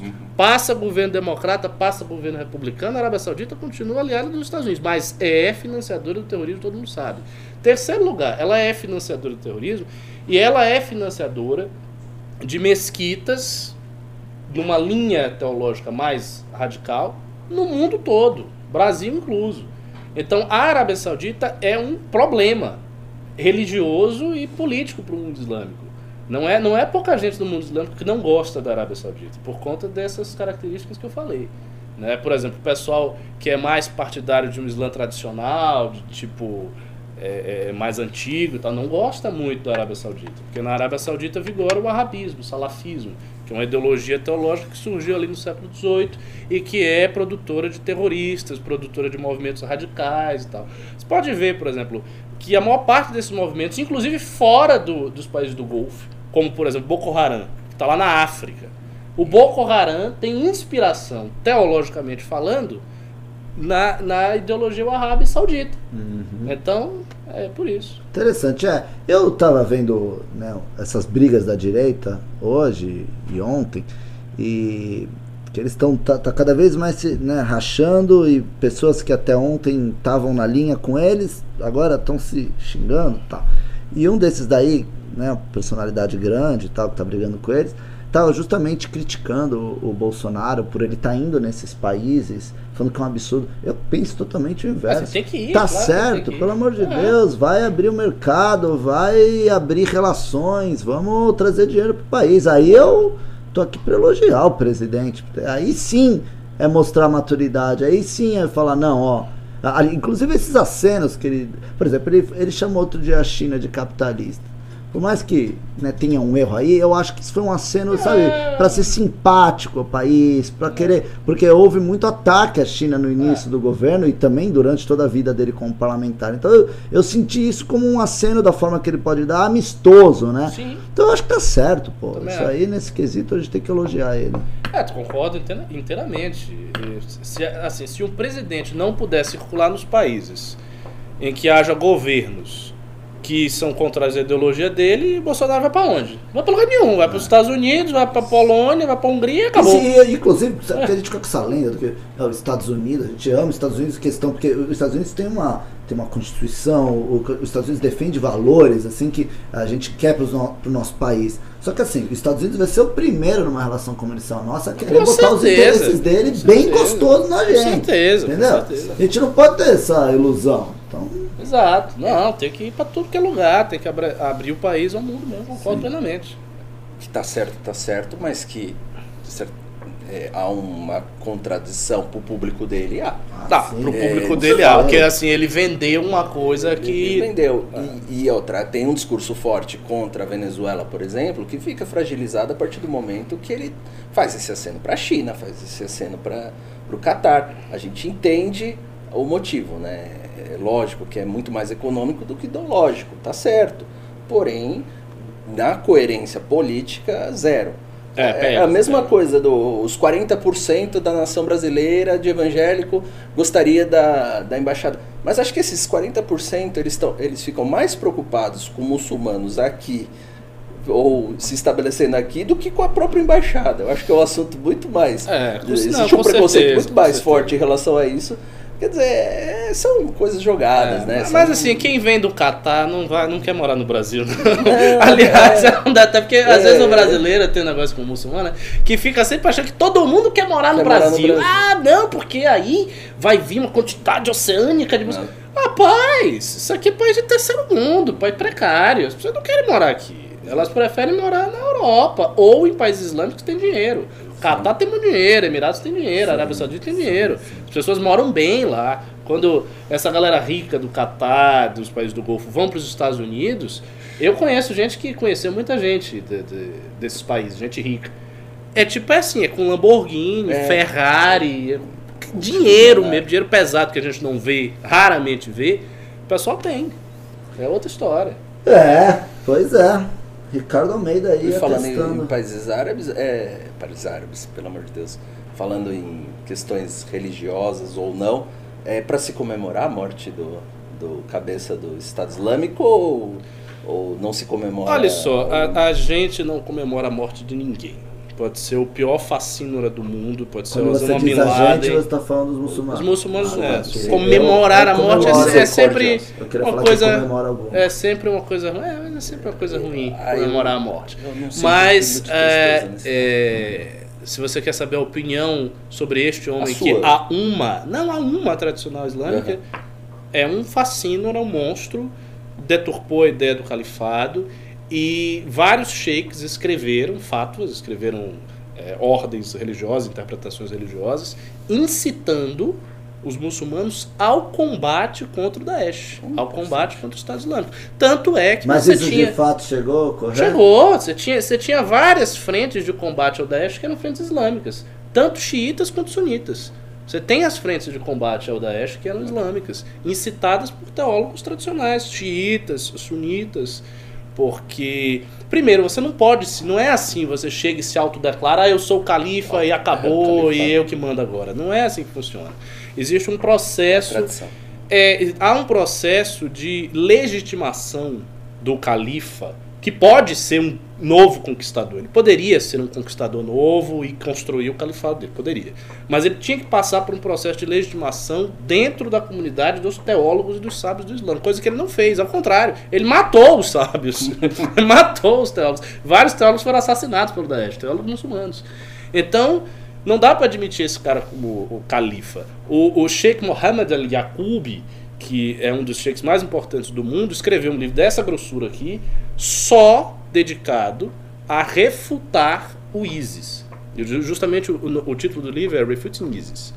Que é assim, uma refutação teológica de tudo que você puder imaginar sobre o ISIS. Todas as práticas, por que, que as práticas são contrárias à Sharia. Por exemplo, o ISIS queimou uma pessoa viva. Queimar uma pessoa viva é contrário à Sharia, porque a Sharia tem regras de combate. Você não pode queimar as pessoas. Você combate, você vai matar as pessoas, você vai ser morto. Isso faz parte, o combate militar existe, mas você não pode queimar. E por aí vai, ele matou crianças. Você não pode, você tem que evitar ao máximo matar crianças. Ele não só não evitava, como ele queria matar para provocar terror. Então, é assim, é uma figura abominável.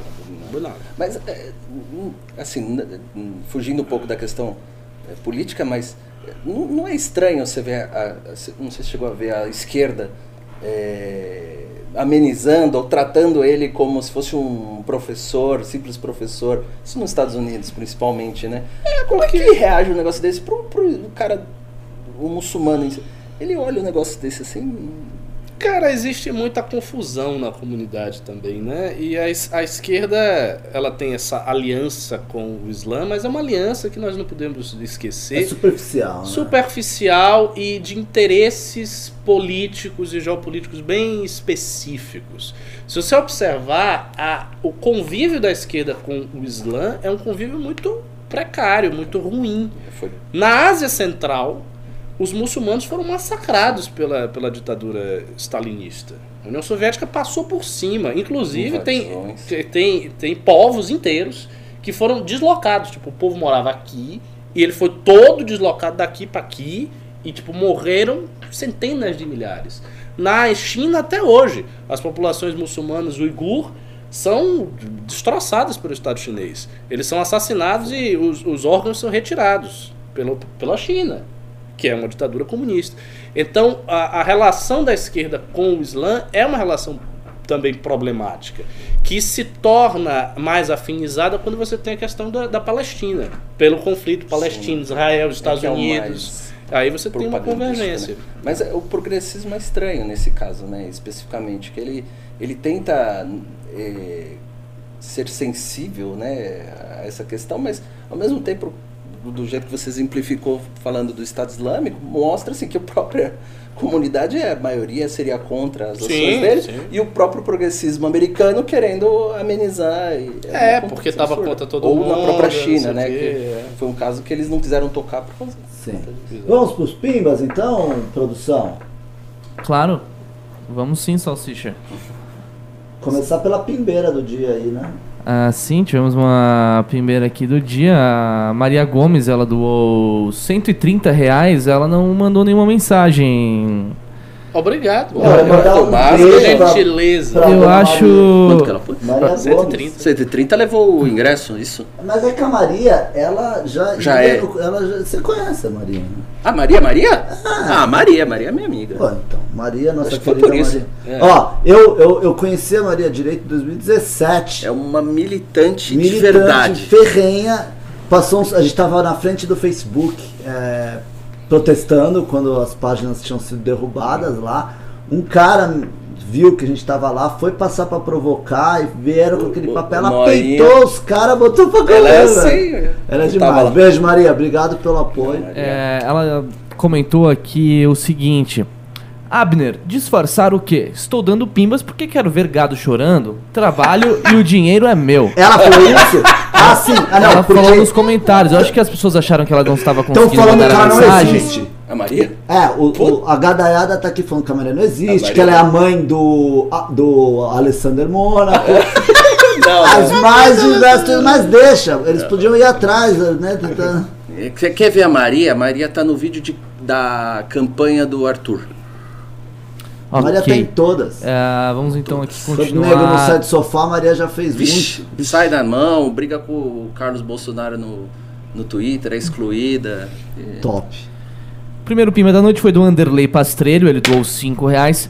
Perto do Macri, Jair Bolsonaro é um estadista. Pelo menos está empurrando as reformas, mas facilita ter o apoio dos eleitores. Macri foi macriçado pelo Congresso. É. Muito é cedo pra falar também. Mas é né? tá É isso comparando eu uma gestão de E o 4 termo- anos com uma de 10 meses. É, é muito cedo. E, é muito e cedo. acho que eu- a palavra que eu não, utilizaria pro Bolsonaro é estadista. E outra coisa, circunstâncias muito diferentes, país muito diferentes, Diferentes. é, tamanho de população, uma questão geográfica totalmente diferente. O- a Argentina tem um, sofre um problema é que a maioria dos países da América do Sul também salva, tirando o Brasil, que é o, o, o governo central acaba ficando na, na capital, que é o local mais Hum. populoso, então ele realmente tem uma Ele tem um- sente. um superpoder, Foi o né? O que, que é o governo de Buenos Aires perto do governo federal? Não é nada. Aqui no Brasil, você, em 15 anos de governo do PT, você tinha o estado de São Paulo peitando tudo. E outros estados também. Então, é muito complicado, é diferente, não dá, é incomparável. A 9 de julho de negro. Beleza. Ah, próximo, Hugo Bustamante doou 5 reais. Nesse fim, nesse fim de semana tivemos o aniversário da mama do nosso querido Alessander. A ela, muitos anos de vida e todas as bênçãos de Deus. Amazing. Parabéns só, pra mama parabéns. Amazing do nosso Amazing. Alessander Amazing. Seja eterna. Leandro Kohler doou 5 reais. Chegando agora, que beleza, tava com saudades do Salsicha. Vamos falar das manifestações contra o STF? Importante. É, não- não- no momento não tem manifestações É. contra o STF. Aqui mas- Marcou não, ele, e que ele quer saber da manifestação da PEC. da PEC. Eu acho que aí sim nós temos que fazer a manifestação pela PEC. Não adianta a gente é, fazer uma manifestação contra o STF, porque se ele já decidiu, né? Infelizmente decidiu. Foi uma. Ninguém. Mas ainda não, não terminou o Não, é julgamento, 6 né? de Ah, mas tá. novembro. É 6 de novembro. Agora uma dúvida que eu Inclusive eu vi mesmo o. Toffoli falando que ainda não tinha decidido o voto Uma dele. dúvida que eu mesmo tenho. A gente marcou data já? Não, não, não. não. Porque o VPR marcou Não, não. 3 e Inclusive, pra 9. É, inclusive, hoje eu li um texto que nós tínhamos marcado junto com o VPR no dia 3 e que aí nós Não, porque recuamos. assim, se a gente for fazer, eu acho que a gente deveria, vamos ver se a gente marca logo, né? Sim. Tem que ver. Mas o Marcar lance é, né, se, tá. se acontecer esse desastre no STF, é pressionar pela PEC, é, acho que é a PEC 410, é isso? 410. PEC 410 para justamente aí é, é, deixar isso definido no Congresso, pra gente não ficar dependendo de STF, né? Beleza. Ale Corpse doou 5 reais. Falem do vídeo do Biroliro que posou de leão cercado de hienas e o MBL, o MBL estava lá no mesmo bando, junto com o PT e afins. Ah, teve uma pauta só É, sobre já isso. falamos né? sobre Foi isso, é. respondido, Ele, ele pimbou antes, né? Mas assim, eu não sei quem foi o editor, mas assim, pelo amor de Deus, galera, assim, Mas é pior uma que- dica, vamos melhorar os vídeos um pouquinho. Pior que esse, só dos, dos terroristas do, da Farc. Nossa, Nossa. senhora, que coisa terrível.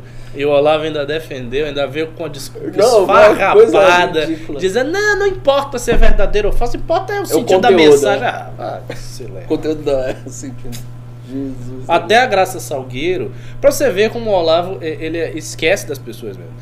Ele sempre fez propaganda da Graça Salgueiro, que é uma mulher que tá militando na direita, ó, ó, tem tempo, tempo. Muitos de vocês deviam ter 4, 5 anos de idade, 3 anos de idade, quando ela já estava militando na, na direita. A Graça Salgueiro é uma especialista em assuntos latino-americanos, é uma mulher de direita, direitíssima. E desde que a Rádio Vox, que ela tinha uma ligação com a Rádio Vox, brigou com o Olavo, sumiu. Nunca mais falou da Graça Salgueiro. Porque assim, a principal referência em América Latina para o Olavo sempre foi Graça Salgueiro. a- Desapareceu. A Rádio Vox hoje é brigada com o Olavo? É. Porque eu lembro que nos inícios né, das manifestações de 2014, eles eram Era. propaganda. Assim, eles, eles, eles subiam nos caminhões com folder, pa- panfleto do Olavo e eles ficavam tacando para as Brigou. pessoas. camis- Brigou. Caramba. A Gra- E a Graça Salgueiro, o Heitor de Ah, Paula. agora também o Nando Moura tá brigando, não brigando, mas já tá numa rusga com o Olavo também, A, né? a- a direita vai se pulverizar, vai ser assim, um a um. Vai ser assim, 300 mil movimentos, porque cada um vai se brigar. Impressionante. Agora a gente tem uma rádio, então. Rádio Vox é MBL também, então. Brigou com Ah, a não, Rádio porque MBL. qualquer um que briga com eles vira MBL, Vira também MBL. tem Então essa. temos uma Então, rádio. ora também o MBL é, está por cima de todos, fazendo uma gestão, ora o MBL também é comprado por alguém. Então é uma coisa meio. Tá aí, se a Graça Salgueiro morar em São Eu não sei onde ela mora. Podia chamá-la pra fazer uma entrevista. Ela é uma mulher fantástica, ela realmente tem muito conhecimento de, de América Latina. É, é impressionante. É um pouco exagerada, como costumam ser os Olavetes, mas ela tem mesmo conhecimento. E desapareceu. Desapareceu. Ninguém mais fala da mulher. Vamos estar o próximo pimba aí, produção. Vamos sim. É, Infortrix Corp doou 4 reais, foram dois pimbinhas de dois. Ele falou assim: Bolsonaro peidou mais uma vez, alguém está contando? Depois ele falou: show turma do Vaporwave manja pau de político. é isso Por aí. que, que ele teria peidado? Porque ele deletou o tweet? É, é deve isso? ser, né? Eu acho que sim. Acho que sim. Eu acho que na verdade foi o contrário. Na verdade, ele deve ter ficado puto quando soube, né? Será? E ele mandou umas palmadas pro Carluxo. É, provável. É, Juliano Ler doou 5 reais. Falem da guerra declarada entre Nando Moura e o Olavismo. Essa ruga dele e outros divulgadores com a seita deve arrefecer os chapéus de alumínio? Quer que eu comente? Posso comentar. Eu acho que não vai. Eu acho que só vai piorar a briga. É, não acho que vai arrefecer nada. Assim, a, a, a treta se deve muito ao fato de que o Nando Moura não é um cara que depende de subsídios do governo, nem de nada. Então, ele efetivamente é um cara independente do ponto de vista mais importante, mais básico de todos, que é o financeiro. Então, você não depende financeiramente de alguém, você pode dar sua opinião. E o, o Nando viu todas as contradições.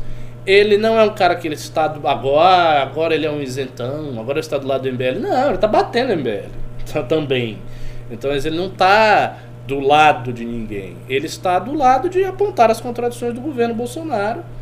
É, ele está recebendo apenas um- uma pequena amostra daquilo que ele mesmo incitou quando os alvos eram os outros. Isso é importante que se diga. né? Ele nunca levantou o dedo para dizer né, ah, os- a militância bolsonarista é muito agressiva, ah, a militância bolsonarista quer calar a boca dos dissidentes, a militância bolsonarista não ouve críticas. Ele nunca falou nada disso. Agora aconteceu com ele, ele tá vendo como é que Deu espaço para muita gente, Ah, inclusive. É, é, o que acho que aconteceu aí, que foi um pouco diferente, é, eu não acompanhei a fundo, mas o Alan Terça é, investiu aí contra o. mencionando alguma coisa do pai do Nando. Do pai do É, Nando. aí entrou na esfera pessoal e acho que a treta foi nesse sentido É, vai, aí. Vai sempre piorar. E não, não vai arrefecer, não. Agora, uma coisa que o Nando, ele odeia a gente, a gente sabe. E o que é mais difícil pra gente também nesse momento não é só a ruptura, é buscar algo sentido propositivo. Então, enquanto o Nando também não, voltar a encontrar um conteúdo que volte a passar alguma coisa interessante, pare de, de, de entrar no embate com a, com a galerinha do, do Bolsonaro, vai fazer o jogo dele. Né? Então, como o MBL está buscando agora uma nova mentalidade, mentalidade não, a mentalidade é a mesma, mas um novo discurso, uma nova linguagem, o Nando também precisa. Só que é o mais difícil, porque não atrai público, não, ape- não é apelativo, né? Você não vai ter aquela questão sensacionalista. E o Nando ainda apela para isso. Então, assim, eu acho que o legal é as pessoas que começarem a romper também esqueçam um pouco, esqueçam não, mas é, comece a também trabalhar um novo rumo, um novo discurso aí, que é o que a gente precisa fazer. Boa, vamos então para o próximo Pimba. Ahn, deixa eu achar aqui qual foi o último. Sim, Leonardo Fernandes doou 10 reais. Ele falou: vão abrir as contas para a auditoria? Pergunta se ele vai dar o extrato dele para mim. Exatamente. Uma ótima resposta. É, bom, vou perguntar então. Fernando, você, não, Leonardo, você vai dar o extrato do banco para o Alan? O extrato bancário dele, ver as contas dele. Não é obrigado, né? Não é obrigado, é isso. Não é que eu quero. Pouco me- que se foda que ele faça com o dinheiro dele, meu Deus. Ok. É, Tiago Bernardo doou 5 reais. Comentem a entrevista do Ayano DCM. Façam a alegria do Bolsogado aqui no chat. Pois então. Vou, vou comentar essa entrevista. Eu discordei de boa parte do conteúdo da entrevista do Ayan.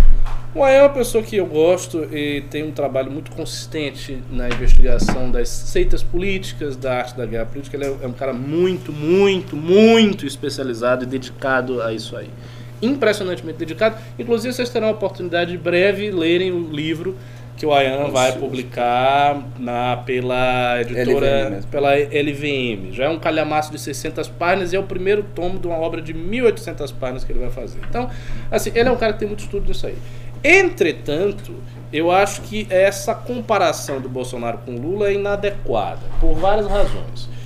É, Para a gente colocar um- os dois no mesmo plano, a gente teria que supor que o Bolsonaro roubou bilhões, o que ele não fez, que ele comprou todo o Congresso via mensalão, o que ele não fez, que ele financiou ditaduras internacionais, o que ele não fez, que ele efetivamente aparelhou o Estado brasileiro. Pimbaralho, quase por olho, olho, completo olho, olho. o que ele não fez.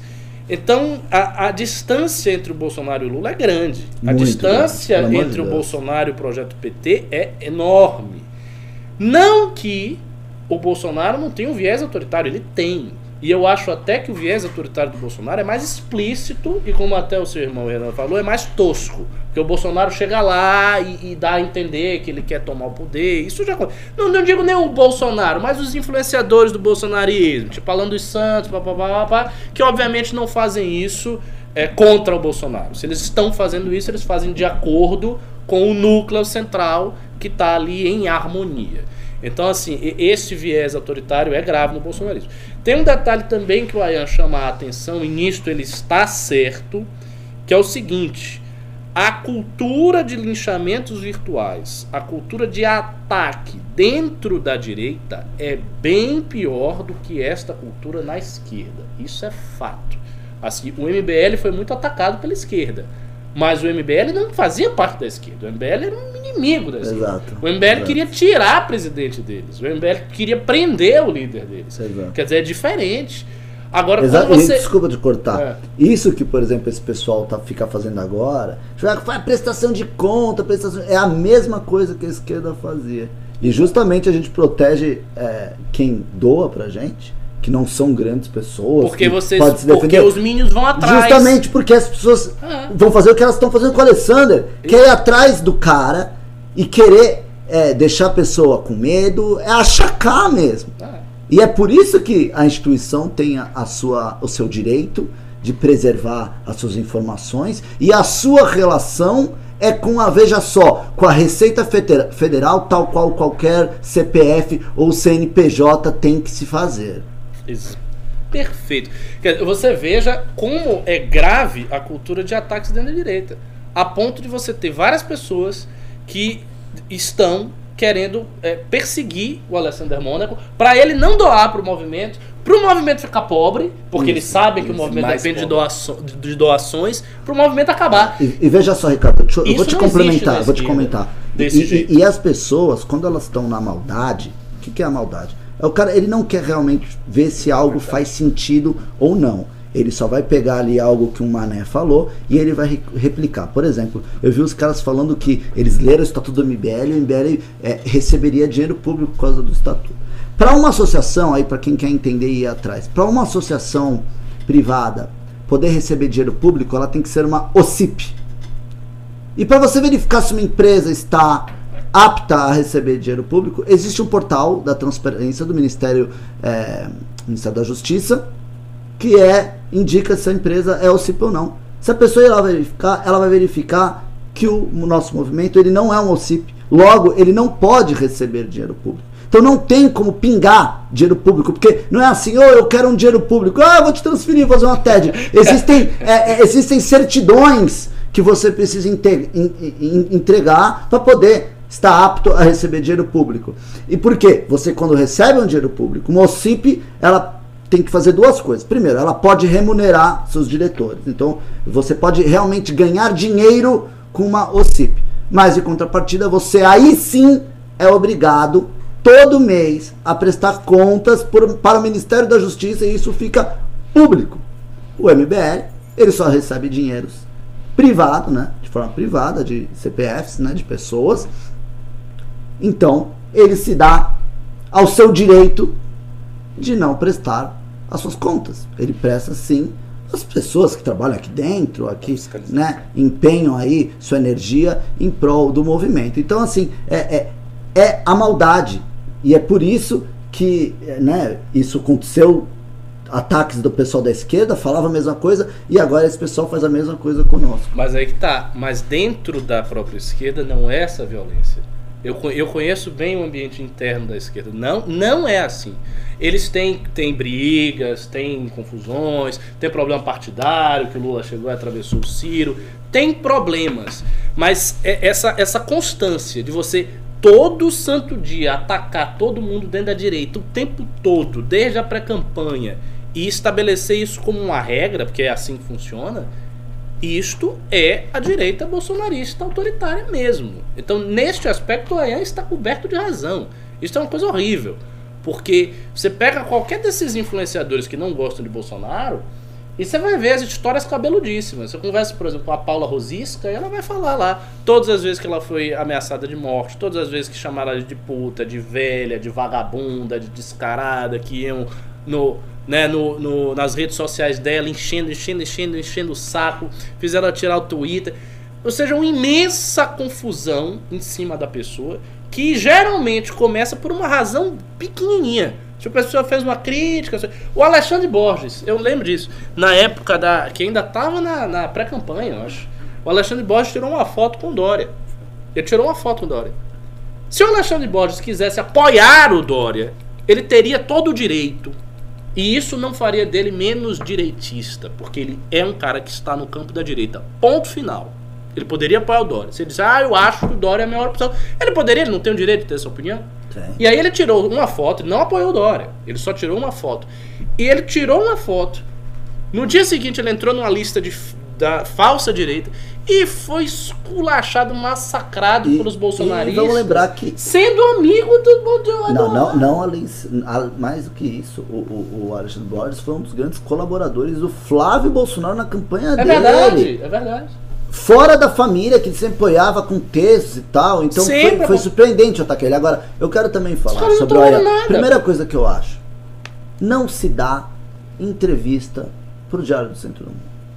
Uma pessoa do nosso espectro político, eu acho. Mas ele não está mais no nosso espectro Não. político. Bom, tudo bem, mas assim, E eu isso- até então eu considerava, mas beleza. É eu um acho que assim, social. o Diário do Centro do Mundo é um blog porco, sujo, nojento, igual tá pipocando muitos outros assim na direita, né, que já existiam, mas que agora, digamos assim, eles têm uma grande motivação para também ser sujo.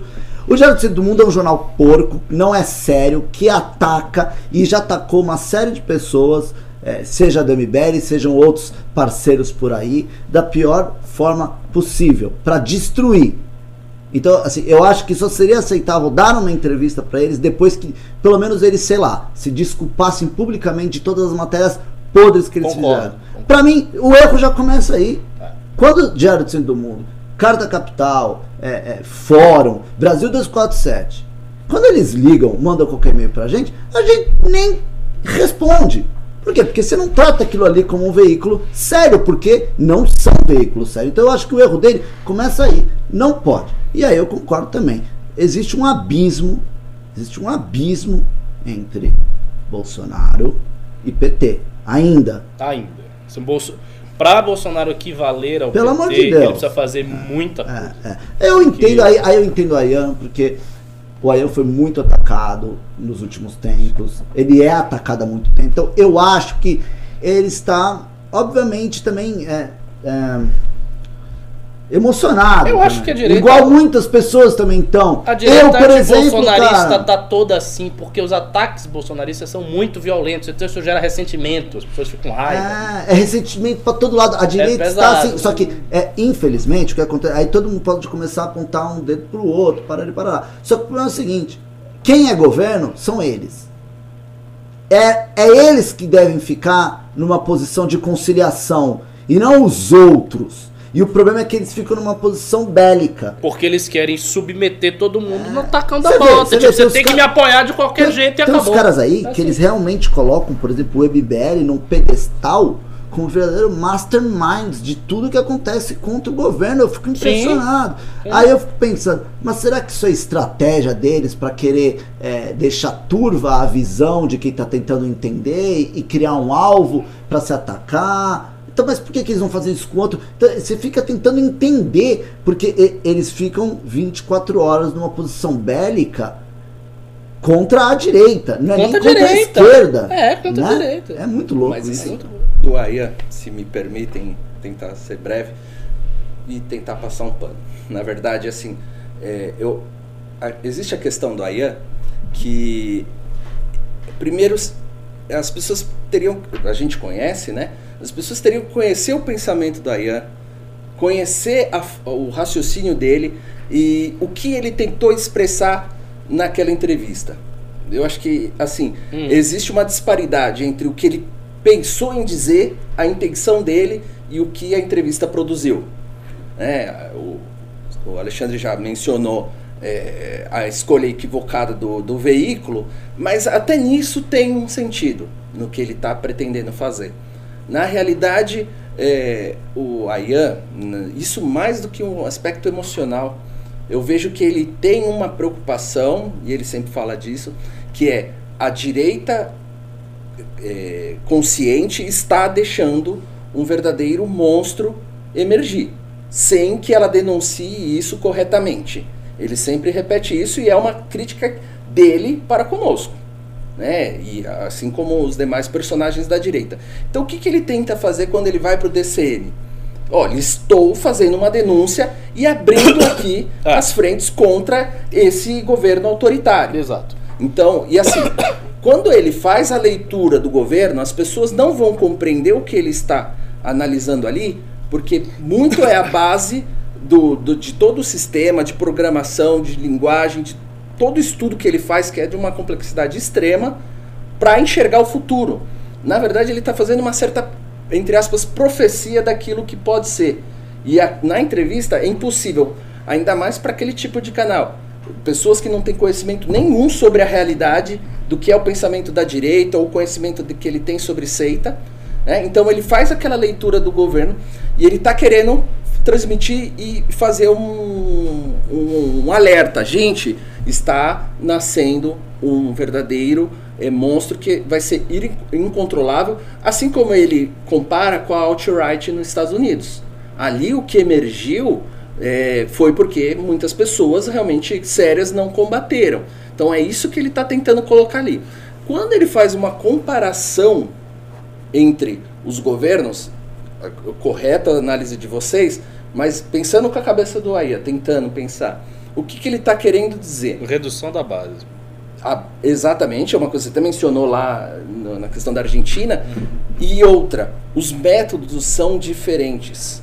O método adotado pelo bolsonarismo ou bolsolavismo são diferentes daqueles processos que, a, é, no caso, o bolivarianismo tentou implantar. Ele vai resultar, sim, no modelo é, autoritário, ele vai buscar ali realmente o controle do poder e vai resultar numa Venezuela, sim.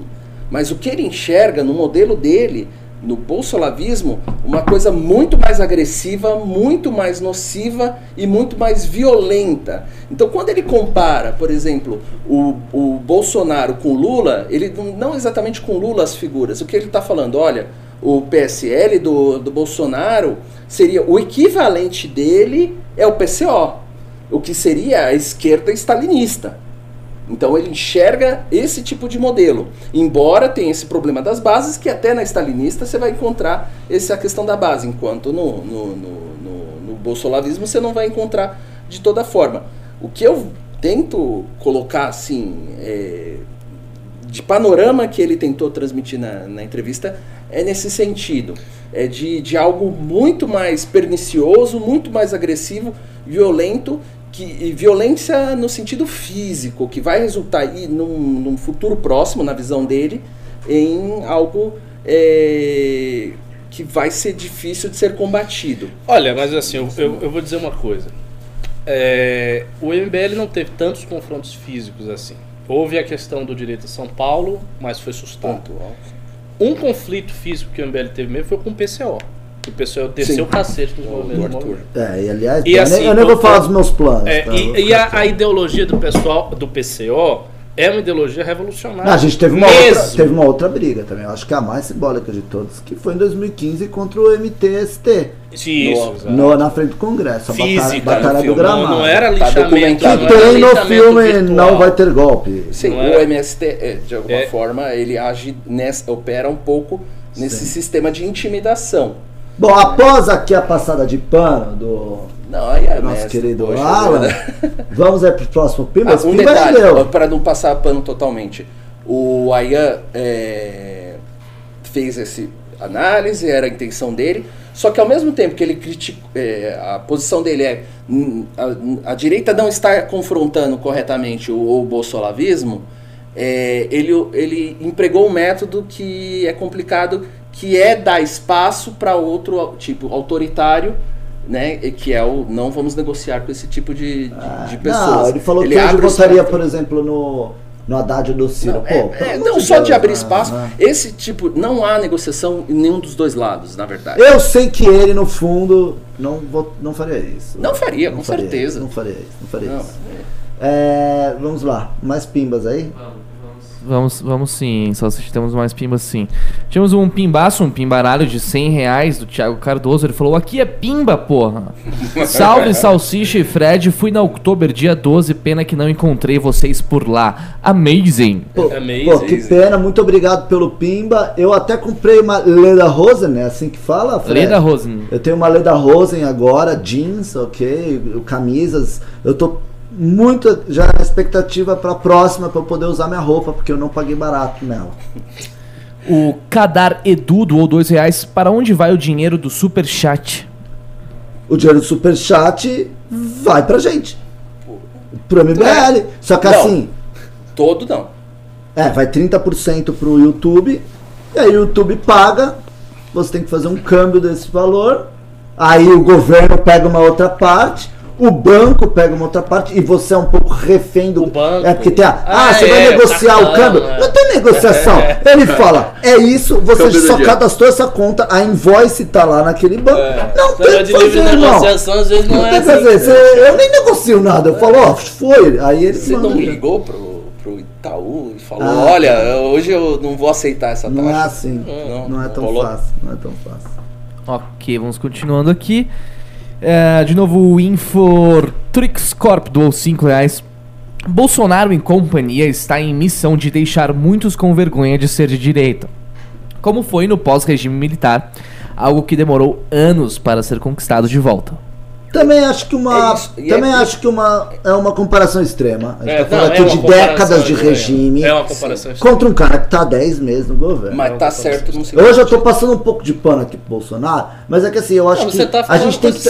Eu entendo que o Só cara porque tá foi fazendo uma previsão, mas a gente não pode. Senão. Ah, o Alexandre tem cara de bandido, então me prende. É, tipo, entendeu? ah, o bolsonarismo é autoritário, então vai virar um totalitarismo. É, não é assim. não tem Você tanque que- na rua ainda. Tem que ver os fatos, não tem lei de exceção, ninguém tá Senão sendo começa preso. a virar igual, tipo assim, eu tinha um amigo meu, é, tenho, bom, eu acho que ele não é mais meu amigo, porque eu votei no Bolsonaro no segundo turno, mas eu tinha um amigo meu, que homossexual, que veio falar comigo quando ele viu que eu ia votar no segundo turno no Bolsonaro. Ele veio falar pra mim que, que ele ia apanhar, que os amigos dele iam apanhar, que isso já estava acontecendo. Pá, pá, pá, pá. Eu falei, cara, não é assim, veja só, papapi, inclusive a segurança vai até melhorar, pá, pá, pá. Tentei conversar, não teve papo. O cara ganhou, a vida dele tá ótima, eu vejo os snaps dele, tá perfeito, a gente não pode incorrer nesse erro, né? Tem muito, isso aí tem muito fenômeno das redes sociais, especialmente do Twitter. As pessoas ficam dentro desse negócio. Twitter é um câncer. E lá nas redes sociais, como a militância é muito agressiva na- na- nas redes sociais, a galera apanha muito, não consegue às vezes fazer um- um- uma apreciação mais objetiva. Sim. Ok, continuando, Jimmy Tube doou 5 reais. 2022 vai ser novamente Bolsonaro contra PT. O PT com 20%, Bozo com outros 20%, e aí o vencedor vai depender dos resultados do governo, que comecem os jogos. Talvez, é um cenário muito previsível, muito possível. Probabilidade do presidente estar no segundo turno é gigantesca. E do PT também. Sim, Everton E- e a Lima. ausência de terceira via. sim. Everton Lima doou dois reais. Quero escutar a música da Maria Gadu, Leãozinho. É da Gadu ou é do Caetano? O Caetano que tem o Eu Léo. conheço do Caetano também. do- Nicole Lima Costa doou 3 dólares australianos. Quando o filme vai estar disponível no exterior? Salsicha. Pô, ainda não tá? Cara, está porque a gente tinha contratado uma empresa de legenda. Tá difícil aí. Os caras deram mancada, mandaram as legendas pra gente quando o Fred foi revisar. Tudo errado. Tava péssimo. A espanhol tava péssimo. Tem assim, Google, tradu- Google Tradutor. Eu vou proteger Em aqui a Portugal empresa que a gente precisa? contratou. É, É porque o que acontece? A- Ela tá liberada, já tá liberada para ir para 90 países. Só que se não tem a legenda, Não, não, não, vai, entendeu? Então precisa ter a legenda, mesmo que vá pro que um país que fale português, não precisa ter É, a legenda, eles jogam entendeu? tudo ao mesmo tempo. Então não tem como. Aí a gente teve que, eu tive que reincidir o contrato com os caras e a gente tá aqui fazendo a legenda. Então o Fred já revisou todo, agora o Pedro tá, re- aí o Pedro tá, Bom, irmão, já já, já já, me É, desculpa. já, já. O quintal. Foda, não. Ok. Ah, Mas assim, desculpa, velho. Se nós tivéssemos, né? Esse- Não, não, mas é porque assim, você fica- aí você lembra das acusações, né? Porque se aqui tivesse É, rios fortuna. de dinheiro e fortuna, já tava em tudo quanto é canto. Mas como quem tá fazendo a legenda em inglês é basicamente é dois dos fundadores do MBL, isso mostra a tosqueira que é. Por isso que vai, Mas continua na, na investigando. cabeça dos loucos você faz isso pra, pra menos pessoas saberem da fonte, É verdade, só vocês é receberem Isso tudo é uma estratégia nossa, lógico. Lógico. Ok. Ah, Felipe Cerqueira doou 10 reais. Irmão. Alan, o pensador do ABC. Galera, qual o principal impacto dessa vitória da esquerda na Argentina? Até o Congresso e vou de caronão, Alan caçando Pokémon. Ah, a gente É chegou a responder Level isso, 40. né? É. É, já respondemos. Já, já Tem respondemos? uma pauta inteira sobre isso, na É, verdade. ele, ele, ele, ele respondemos. mandou O esse carona, o cara vai de carona só pra beber. Ele mandou né? esse pimba às 9h15, Ah. né? Já, já era depois da pauta, mas então, Felipe, é só você voltar aí no programa que. Tem duas pautas enormes sobre isso. É, Basicamente, mais de os- meia hora falando sobre isso. Inclusive, amanhã já vira podcast, se tu quiser ir, ir na academia e ficar ouvindo sobre é, vitória da esquerda na Argentina, ok? No Spotify. E outros também, outras plataformas de streaming também. Duca doou 5 reais. E o guru de vocês que declarou voto no Haddad hoje? O, o, men- o mendigo Renan adora puxar o saco dele no Twitter. Amazing! É isso É, aí, Duca. Acho que acabou- já, acabou já, de já falar, comentamos não sobre isso. Haddad, mas puxa o saco do aí assim, porque é, nenhum desses caras que bate nele aí aguenta outra discutir na coisa, ideia assim, com ele. o Ayan, ele é um amigo nosso, tá? Amigo, Sabe, a gente não vai, igual acontece por lá, que existem essas falsas amizades. Tá todo mundo se amando num dia, no outro dia é ninguém. né? Não, a gente entende as posições, a gente se critica, mas no final o Ayan é uma boa pessoa, ele é um amigo, então E é acabou. bom ninguém que vai. se diga, é um cara que lutou muito, Muito. pela direita. Muito! Muito. E é por isso também o cara tá, É que o cara tá, tá puto, assim, né? amargurado, porque cara tá aí há 10 anos lutando pra direita. Aí chega agora, Pô, chega o Bolsonaro e diz: você é um merda, você é um esquerdista. Ele cara- é dos que estão apanhando há muito Há muito tempo. Muito tempo. Antes de nego Tem pensar em gente que Bolsonaro, tem mais sangue de barata. O, o Ayan, ele não é um político. É uma pessoa comum que tem, sua, É. sua- sua- sua- tem seu trabalho e que exerce esse ativismo e que começou a ser atacado pelos caras. Pô, Ok. É, de novo o Duca, ele doou mais 10 reais, ele falou, vai gadinho do MBL. Eles falaram pra não dar bola pra prestação de conta. Cala a boca e acredita. Não se questiona sobre quem financia o bumbum livre. Acredita cegamente, gado. Isso aqui são. Aí, ó, acho que isso é já pimba? mais um. É um pima do Duca. É o mesmo que perguntou aí do, do nosso hum, guru. É, bom, aí vai já a e ele tá resposta. obrigado por doar. Obrigado. A É gente tem mais otários como você aí, É, vai é o- ó, mandando. o Eu próprio vou fazer uma Duca. de contas. Entrou quanto da, dele? Só do Duca já entrou 15 reais. 15 tá aí, ó. reais, desconta 30%, já acabamos de fazer a nossa Eu vou gastar seus 15 reais, sei lá, em bola de gude aqui. É, pra botar aqui no cenário. Bom, o próprio Duca já se respondeu. É, você já está nos financiando, Duca. Obrigado. É, Anderley Pastrelho doou 10 reais. Dezão pelo meu sagrado direito de apoiar uma causa sem ser perseguido por isso. Valeu, É, vamos, Anderley. vamos ver quanto tempo vai, a gente vai poder fazer isso, porque já já, né, se for contra né, a, a facção deles, aí todo mundo tem que ficar peladinho, né? Já já num cercado com cerca elétrica. Nem brinque. É. Não, não. Boa, SAP doou 5 reais só pra enfurecer mais os curiosos sobre contas privadas alheias. É isso aí. Valeu, Valeu. SAP. Jimmy Deve ser tudo fake isso aí. É, tudo fake. de gabinete. Quem tá isso aí. doando é fake. Tudo vendo. Jimmy Tube doou 2 reais. Bolivarianismo dá pra prever. O bolsonarismo não. Foda. O, o aí é prever.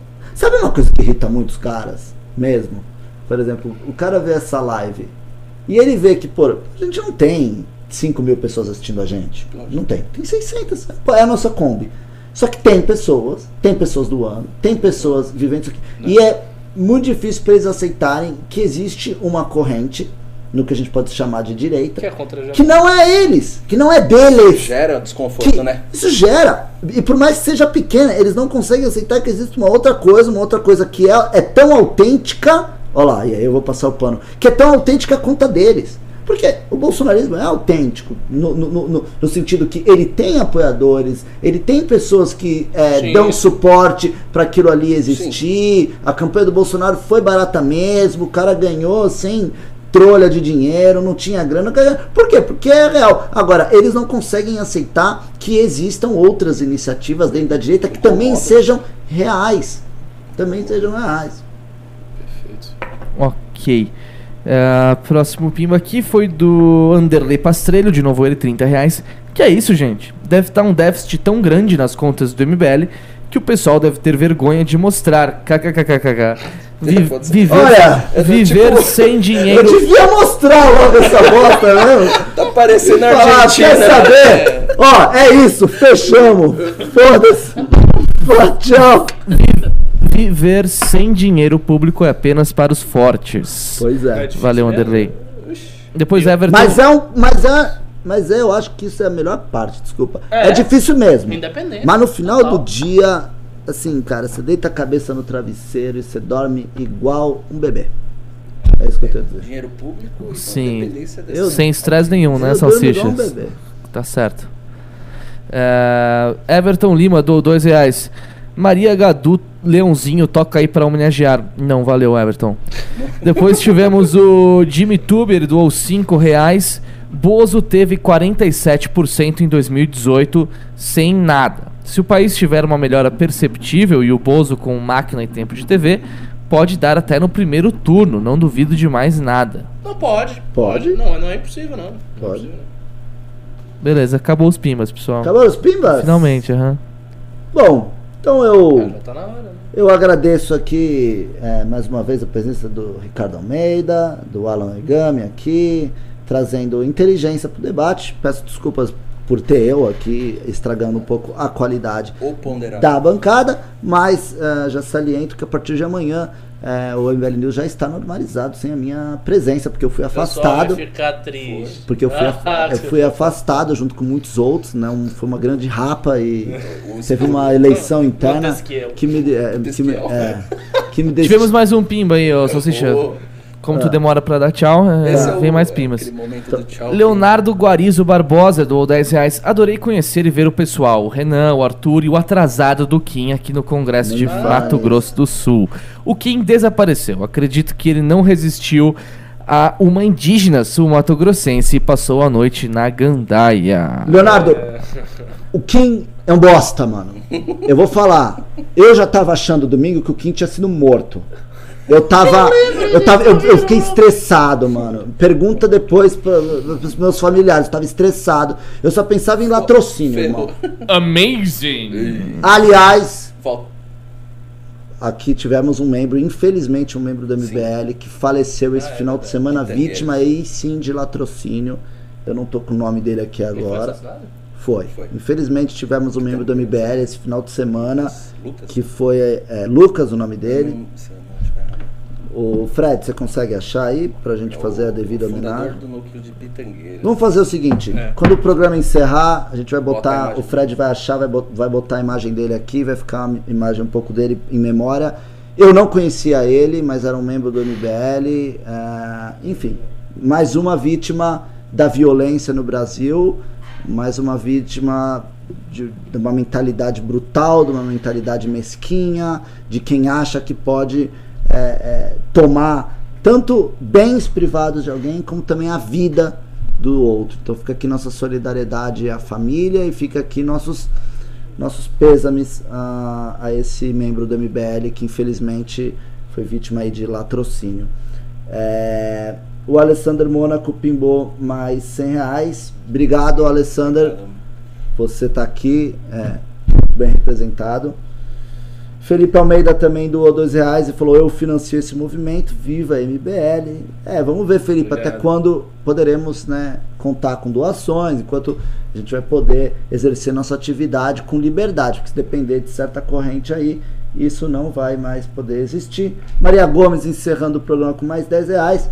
Então fico aqui, agradeço a todos que nos acompanharam, a todos que é, nos apoiaram.